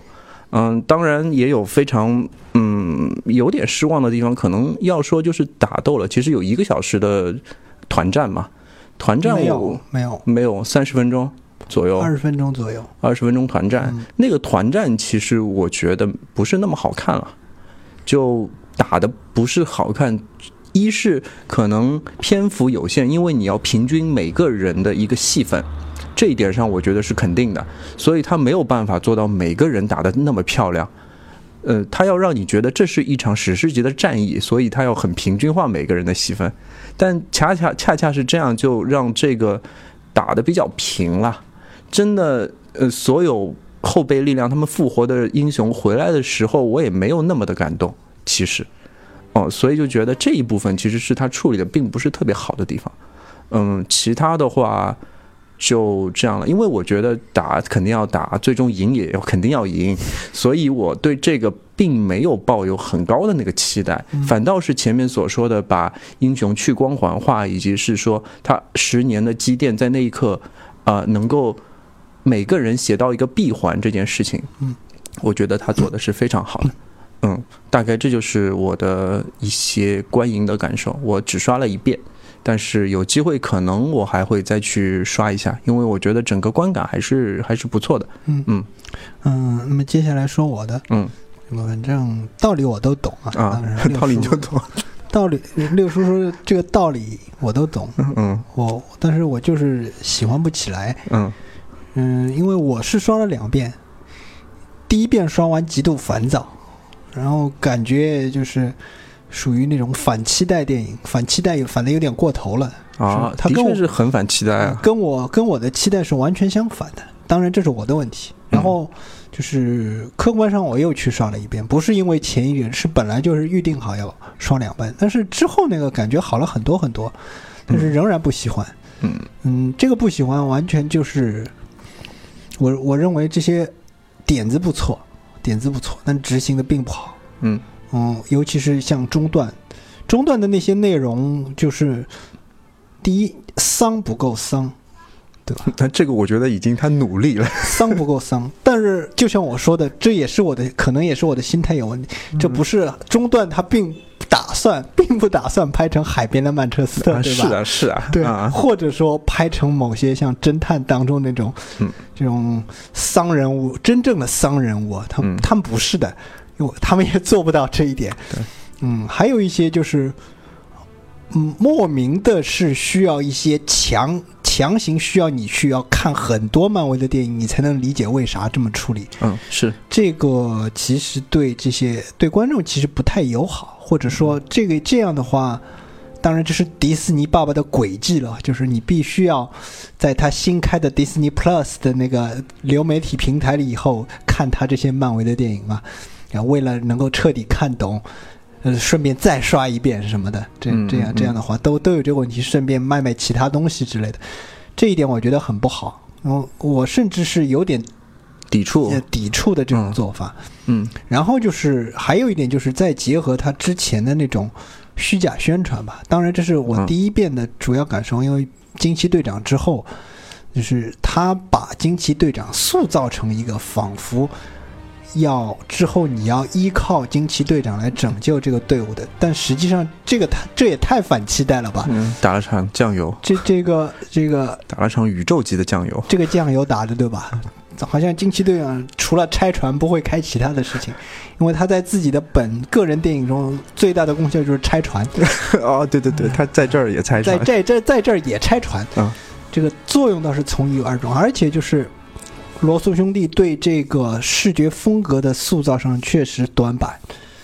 我觉得最对于一部最终大战来说，嗯你好像是太反高潮了一点吧，就是有一些段落的塑造，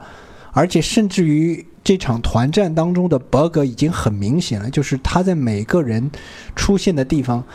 背景当中明明还有其他人出现，但是你下一个镜头，你比如说有个镜头有黑豹出现的，但是背景当中蚁人还是处于那个巨人状态，在跟那些飞天锦鲤鱼在打。然后下一个镜头就是蚁人在很小的一个地方就和这个黄蜂你飞到这里面去，哇，这个果然是超级英雄啊！我在想，一瞬其实这是个明显的视觉上的剪辑上的 bug 了，有人没看出来就把那个镜头剪进去了，或者就是背景的那个绿幕没有调整好这样的一个问题。也就是说，这个项目已经庞大到他们已经没有办法顾及这样视很明显的视觉上的错误了。所这这是一点。当然，也你在做这个终局的时候，其实你应该想到，你应该如何平衡最后的一场决战。嗯你要么像这个内战的结局一样，就三个人在那里打，这个反高也是个反高潮处理，但是我认为这个比较高明，就是他一开始就把格局有一个往小了打的锁，就是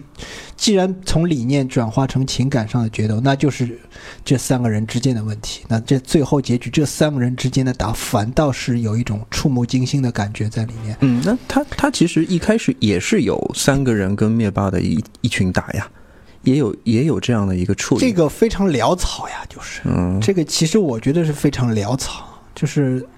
他们三个人和灭霸其实是有私仇的，但是他们和灭霸之间的作战竟然非常儿戏，我感觉就是。我觉得这个当然是就是打 打的不够惨烈，打的不好看是真的，但是他意图上应该也是，也就是说你在在你嗯在塑造这个场景的情节，你这这这两个导演在这方面确实不出色，嗯。但是在一些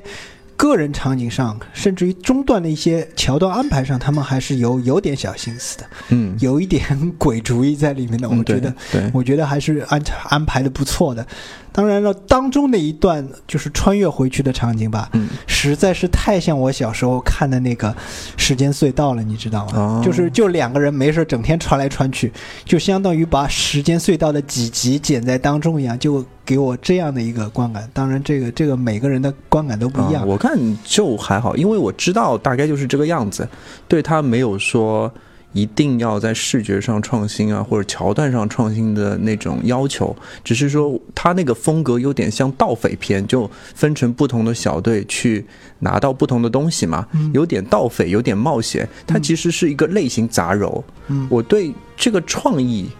呃，方向嗯我非常的喜欢，嗯就是说它表现不好，那有可能因为这是第一次把英雄电影和盗匪片加在一起，不一定表现的那么好，但是它所呃那个创意的原点，嗯，我觉得是很棒的。对，我也觉得是有点意思的，嗯有点意思的。但是就是因为他执行的不是很好，更何况他还有逻辑错误。你比如说，他穿回到第一次复仇者联盟大战的那个嗯，场景，嗯，很简单呀，就是这群人不是结束的时候直接去吃那个羊肉烧烤了吗？怎么后后面还有那么多屁事儿啊？他们不是直接就吃羊肉烧烤？就是这些事情，你是你是加出来的吗？哎，这个这个这个，就我就是看到他们去了以后，我就突然想到啊，就吃书对吧？啊就这就是吃吃书，就是由于这个 bug 太明显，当然他自己肯定能圆回来了。嗯对对但但还比较有意思的，反倒是这个绿巨人去找古一，这一点我觉得蛮出色的。就这一点，我觉得做的很好。就是古一跟他探讨时间宝石的时候那一段，嗯，我觉得不错。这这个这一段我特别喜欢。那 Tilda 演的好呀，他就用眼神就能帮你把那种啊，我已经思考了很多，得出一个这样的结论，这件事情表达出来了。嗯，那那没办法，我觉得，那边就是确实演技上就是，还有一点就是他们确实认真在演戏了，就不像是在前几集可能过于仓促，只能嗯潦草的以一些很潦草的方式来达成，迅速达成所所所导演所要或者剧本所要达到的要求。但是在你所说的那些丧的片段当中，嗯，他们算是认蛮认真真写实的，嗯，认认真真在认认真真在演戏了。可惜演技稍微差了点儿。那还差吗？我觉得可以啊我，觉得差，我觉得差，尤其是就是你和蒂尔达·斯温顿去比的话，你就会发现，就算是古一法师这样一个这样一个超现实的人物，嗯在蒂尔达·斯温顿的演绎下，你都去会觉得这个人那么真实。嗯，那个是不露声色的装逼，我觉得那个是不是每个人都能演的那个？可能可能是我特别喜欢这个啊演员，对对对也是有有加成在里面。对，还还有一个我就特别喜欢的就是，他等于是重新又给雷神塑造了一个有待他去克服的一些问题。诶，这个让我反正精神吊起来了，因为你会发现，一就算把这个灭霸给解决了，这个雷神他自己那里心理状态其实还没有彻底调整过来呢。嗯嗯，是啊，他是他经受他经就像你刚才说的，他他经受了一个巨大的打击，嗯而且他这个 PTSD 是直接实体化在你面前的，是就是他就出现了这种现在暴饮暴食而且吃肥的这种状态。嗯这个，其实我非常有共鸣啊。嗯可能不是每个人都会那么共鸣。我是觉得他为什么每个英雄都那么退光环呢？就是他有点那种中年。中年危机的那种感觉，像我这个年龄也是遇到过这样的问题。之前我就觉得，啊，我是个创意总监，我我们公司在上市嘛，我想把广告公司做到上市，那么我的人生有个终局，啊、就是广告公司卖掉这件事情对我来说是一个终局，我可以因为它而高兴一阵子，我也可以追寻新的目标。那我我这个是很顺的，但现在问题是公司一直没卖掉，然后上市计划一直失败，结果到现在我已经离开了那家公司，其实我也是调整不过来的，跟跟那个就是雷神差不多，我把他头砍了又怎么样？我离开了这里去做一些新的项目又怎么样？我那个以前想好的、规划好的心中的那个东西，永远就落掉在那边，再也拿不回来。就是他们每一个人都有那个问题在，就是以前的一半的人的消失，他们没有拯救这个世界这件事情，永远落在那里，解决不了。他们其实是一蹶不振的，也是每个人都 PTSD 的，没有一个好的，都是这样。他们后半段两个小时左右，基本上就像一个心理治治疗的过程。嗯去打灭霸，不是为了什么所谓的，呃，没有那么上到纲领上的说拯救人类，而是为了我至少挽回我身边的一个人。对我来说，可能这件事情我还能过下去。嗯，很惨的。其实你要这么想，可能就嗯挺惨，但是这不是每个人都有。我其实是 PTSD 的蛮厉害的，到现在还有这种感觉。所以我我我，而且还有个想法，就是关于受众，比如说我们在看那个终局之战的时候，十年了嘛，对吧？嗯，如果那个时候你是漫威的那个粉丝，在读大学的时候啊，对吧？那你这个时候已经是三十而立，三十一半了。嗯，三十多吧。对，一定会遇到这样的问题。人生没有那么顺遂的嘛，你在当中肯定会遇到和这些英雄一样面临的问题。你在年轻力壮的时候，你会觉得自己能解决很多事情，像雷神也好，你像那个钢铁侠也好，都以个人为中心嘛。直到某某一天，好，告诉你不是这样的，没有的不存在。之后，你自然会有这样的共鸣，所以我觉得这点上也是漫威能够对他用户的洞察比较敏锐的一个地方。他敢于提，敢于在终局的时候给你看一个这样的东西，反反过来告诉你，哎，小伙子，终局只是个开始啊，来吧，就这种。所以我对这个还是挺喜欢。总的来说，我对它是一部向上的电影。这向上向上向上的电影，这一点迪士尼应应该说是尤其不满。啊，是这因样因为我因为因为我我他表现那个就是就像你说的，这个道理我都懂，但是丧不够丧，真正的那个痛苦哪有他们那么平淡？这是不可能的，这这是对真正痛苦的一种美化。那是啊然后然后就是你解决问题，这个也不是说你们是这样你就能解决，也解决不了。就是啊最终你仍然，就你整天就和痛苦为伴了啦。就是他他只能像，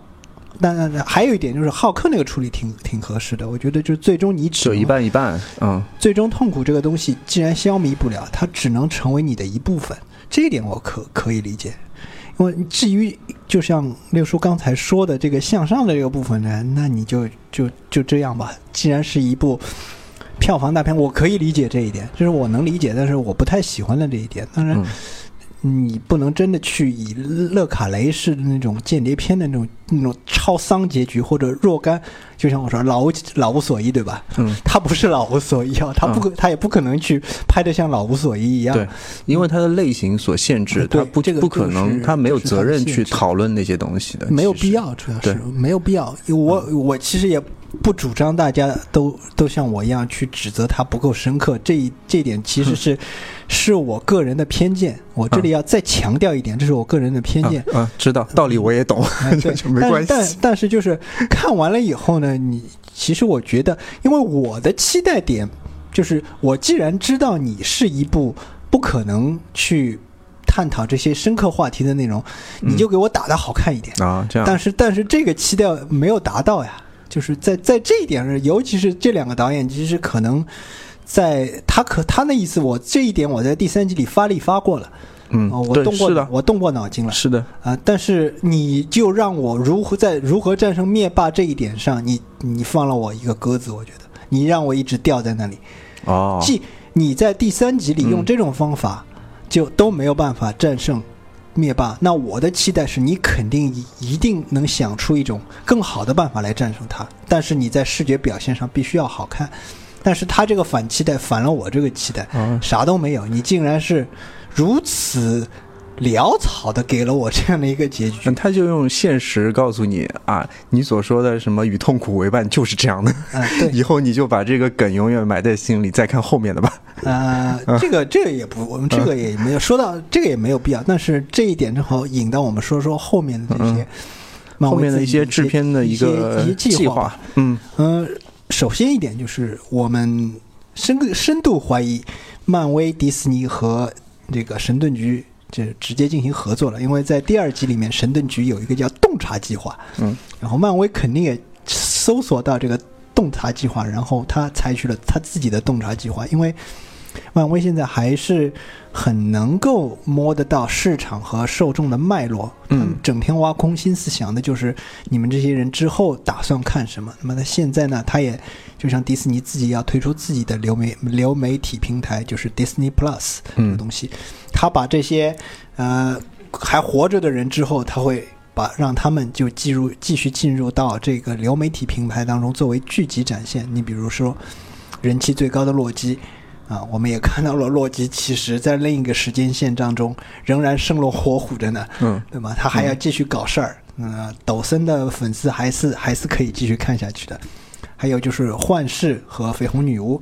这事其实等于是也讲了一半儿，但是他会在剧集里应该是给你继续讲下去。还有剩下那两个比较，我认为比较无趣的角色就是冬兵和猎鹰。嗯啊、猎鹰嘛，等于是已经拿了别人家的，嗯拿了一个呃，这个这个克林特·伊斯特伍德啊给他的那个盾牌啊。其其实最后那个样子，其实我觉得这人特别像克林特·伊斯特伍德，你知道吗？啊，然后克林特·伊斯特特伍德就把这个东西给了猎鹰，然后看看他之后和冬兵怎样。但是这两个人单独各自一个的话，好像是挺无聊的，但是放在一起好像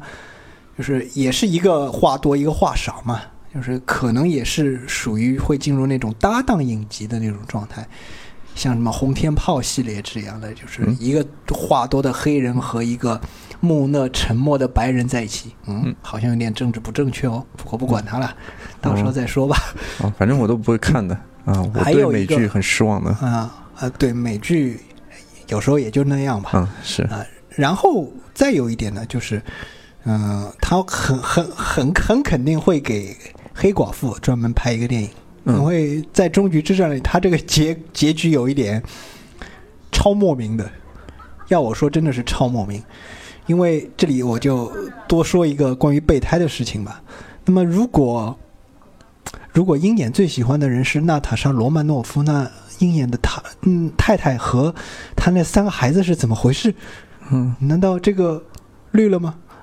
那那那那那这个也狗哥也问了我，我也不知道怎么回答。哎，沈德回答之后，我自己处境也有点问题，就这是绿了吗？哎，我我很，所以我我很困惑。也许鹰眼的单独剧集能够很不好的回答这个问题。嗯，还有一点就是，包括那个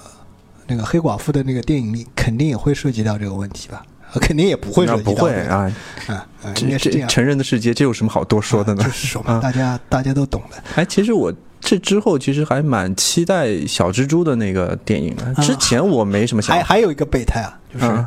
那个什么，就是那个十三号特工的事情，就是嗯在美国队长啊二和美国队长三里，十三号特工和美国队长已经发展出一段关系了，但是美国队长最后还是毅然决然的，哎呦，我还是喜欢你的姑姑，对吧？嗯嗯，还是姑姑好，这个 这个一又是一个完美的备胎啊，这这，哎，所以说这个片子里备胎也真够多的，嗯，哎，然后再再说你说到那个小蜘小蜘蛛，嗯，小蜘蛛的是这个片子嘛，已经确定已经有有有有东西要上映了，反正是。是看了再说吧。啊，我本来不期待，嗯。觉得是个游学片，嗯，后来结合现在这样，结合现在这个结局的话，可能是可以造访到一些过去的那些英雄，可能会有一些他们的线索，而且他们嗯。最终局的时候，他们的那个其实个人比较低点的，嗯。在那个时候你遇到一个小蜘蛛这种话痨，我觉得可能有点火花，就想看看这个是怎么串，那其他的就没什么了，嗯。大概就这样，惊奇队长我们之前都没看，之后也不知道会不会有续集了。好像那个什么都关了，是吗？评论我想看这个按钮都关了，在什什么地方？那个 IMDB 就挺挺挺糟糕的。反正这个票房好就会一直拍，它的啊票房房还是全球好的已经超过十亿了。嗯我自己个人呢，我也是蛮喜欢这个片子的。啊是吗？嗯，对哎，真的是我我我自己还是我个人还是蛮喜欢这个片子的，虽然它这个协调的更加不好，整个片子的节奏更奇怪，但是我对惊奇队长这个人物的塑造我是认可的。嗯嗯，包括他和这个 Nick Fury 之间的一些互动也是蛮有意思的。但是这这个这这部片子出现了大量吃书的内容和时间轴混乱的东西。嗯，当然，惊奇队长这个角色本身，我觉得是这种呃塑造的最自然的那种呃大女主的这个角色。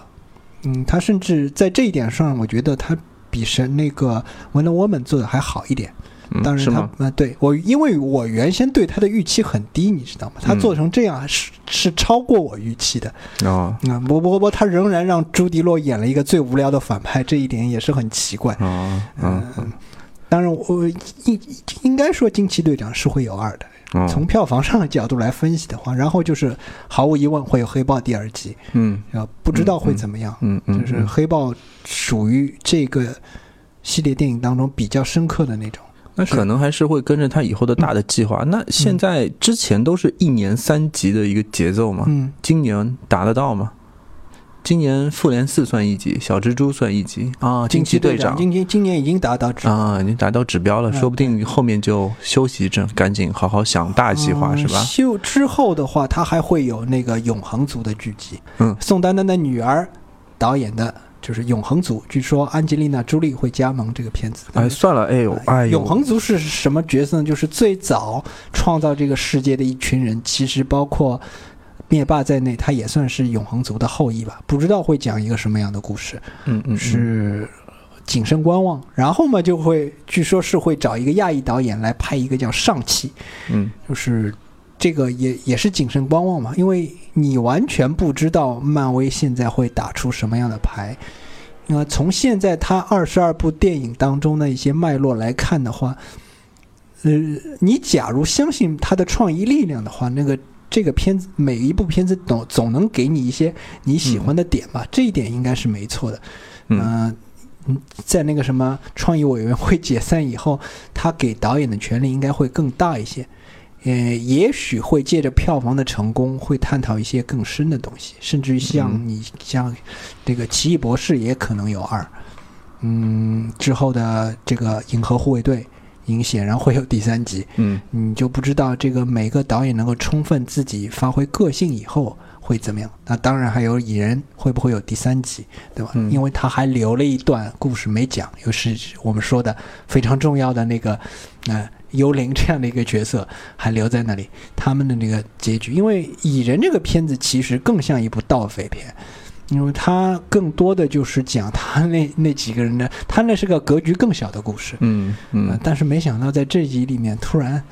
哎，就是等于是他提出了一个原初概念这样的一个人物，已然变成了一个非常重要的。这虽然这个这个这个领域也是汉克皮姆这个博士才才才搞出来的嘛。然后就是之后的，就是所有拍到二的应该都会有三，因为相对来说的话，按照之前的这个故事的话，他都会至少每个主要人物会拍个三集。那么这样的话，呃，奇异博士可能还会有第三集，蚁人会有第三集，银河护卫队会有第三集，黑豹也可能有二三。那么之后就就是惊奇队长，在现在现有的票房之下可能也会有二三，但是他要串联到一个什么新的大事件，那就现在就不得而知了。当然了，我们可以期待的是，原先他现在做了自己的流媒体平台以后，他剧集和电影之间的互动应该会更紧密。而不会是像他把自己的版权，呃，下放给其他公司，比如说 A B C 制作的那个《神盾局特工》，包括像网飞原先那个《捍卫者联盟》，就是 Luke Cage 了，夜魔侠那样的话，虽然这些剧集当中有一些小的线索是和电影有关的，但是吃书吃个不停，反正就是，嗯，那但是现在他能够更好的把这些 IP 和资源整合在一起之后，他那个联动应该会更加明显。就是更加堂而皇之吧，就是马上就会跳出来一个人，就会告诉你，哎，这个就意思，这个人的出现就代表着可能会有什么什么的嗯呃发明，或或者有什么什么的 IP 出现。当然了，其实这是也是很多人都可能讲了不要讲了，这种强行的这种拉关系，对剧集本身是有相当强的破坏性和侵入性的。嗯，这一点一直是一个。啊，漫威在后现在一直到现在为止，从中后期开始一直没有办法解决的很好的问问题，就是强行串联的问题。还有一个问题就是强行无厘头的问题。嗯，呃，这个问题我觉得在终局之战里，嗯，收敛一点了，但是在其他电影里，其实际上是已经到了一个泛滥的地步了。嗯，就是这个这个怎么说呢？就是我我我把它理解成那种断裂性无厘头，嗯，就是如果它一个有一个英文的话，应该是 Bezos。这个 Bezos 是一个什么意思呢？就是一个降维的意思。就是本来我们在说着说着一个很严肃的事情，突然就一个玩笑就把它折腾到另外一个很低俗、很无聊，甚至于和这个严肃气氛完全不搭的那个。啊，语境当中去了，就是现在漫威随处可见的都是这个手法，奇异博士里尤其多。嗯，虽然奇异博士似乎是一个很严肃的电影，但实际上你会发现这个片子这种降维式、断裂式的无厘头非常多。其实这也是非常影响观感的。其实有时候看了挺尴尬的，就是你在一个严肃的环境当中，一个人为了强行。呃，就是降化严肃气氛，就开了一个不恰当的玩笑，这样的一个状态。嗯，对不起，我已经完完全 原谅他了，因为我对他没有那种高度、什么深度上的那种要求。他是一个文化输出的商品啊啊，就是这样。啊，对，可以了。就我我应该也是对他没有这个要求，但是我总止不住对，希望有那些正常点的事儿出来，对吧？哎，这儿我就也不想再拉 DC 出来说，但我真的很失望。反正我就表达一下失望就可以了。真的，因为从格局上、结构上的创意，他们真的没走出来。对不起，真的没走出来。大方向上还是小的。对不起啊，没了，说完了。啊，在这一点上，嗯，这是一个，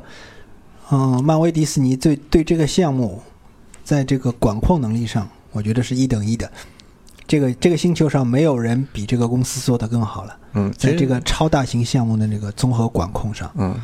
虽然它作为一部连续剧，或者说这个项目的规模，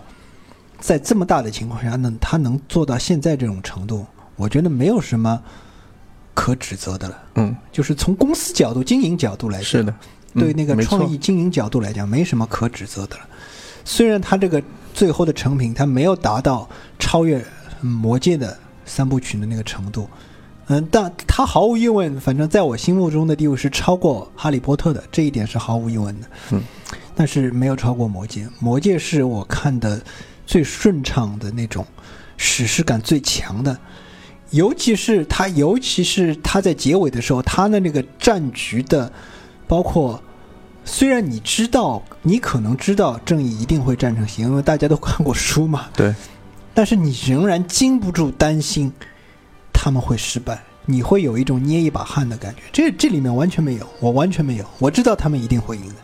嗯，所以我我完全没有这个期待。这两两个方向也不太一样，我是觉得，反正、嗯，他至少在终局大战当中没有塑造出一种终局的态度，对吧就？是泰山压顶的紧迫感，对对对，是的，似乎还是在不紧不慢的做一些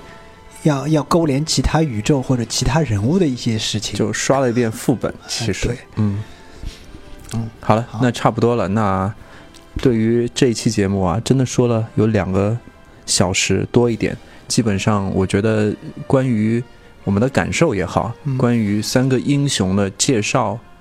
情感也好啊，人物的曲线也好，其实分析的也都是挺多了，嗯也算我们一个补过的一个更新吧。啊，作为一个长期停更啊不长期更新的节目啊，应该说是也不错了。嗯，行，那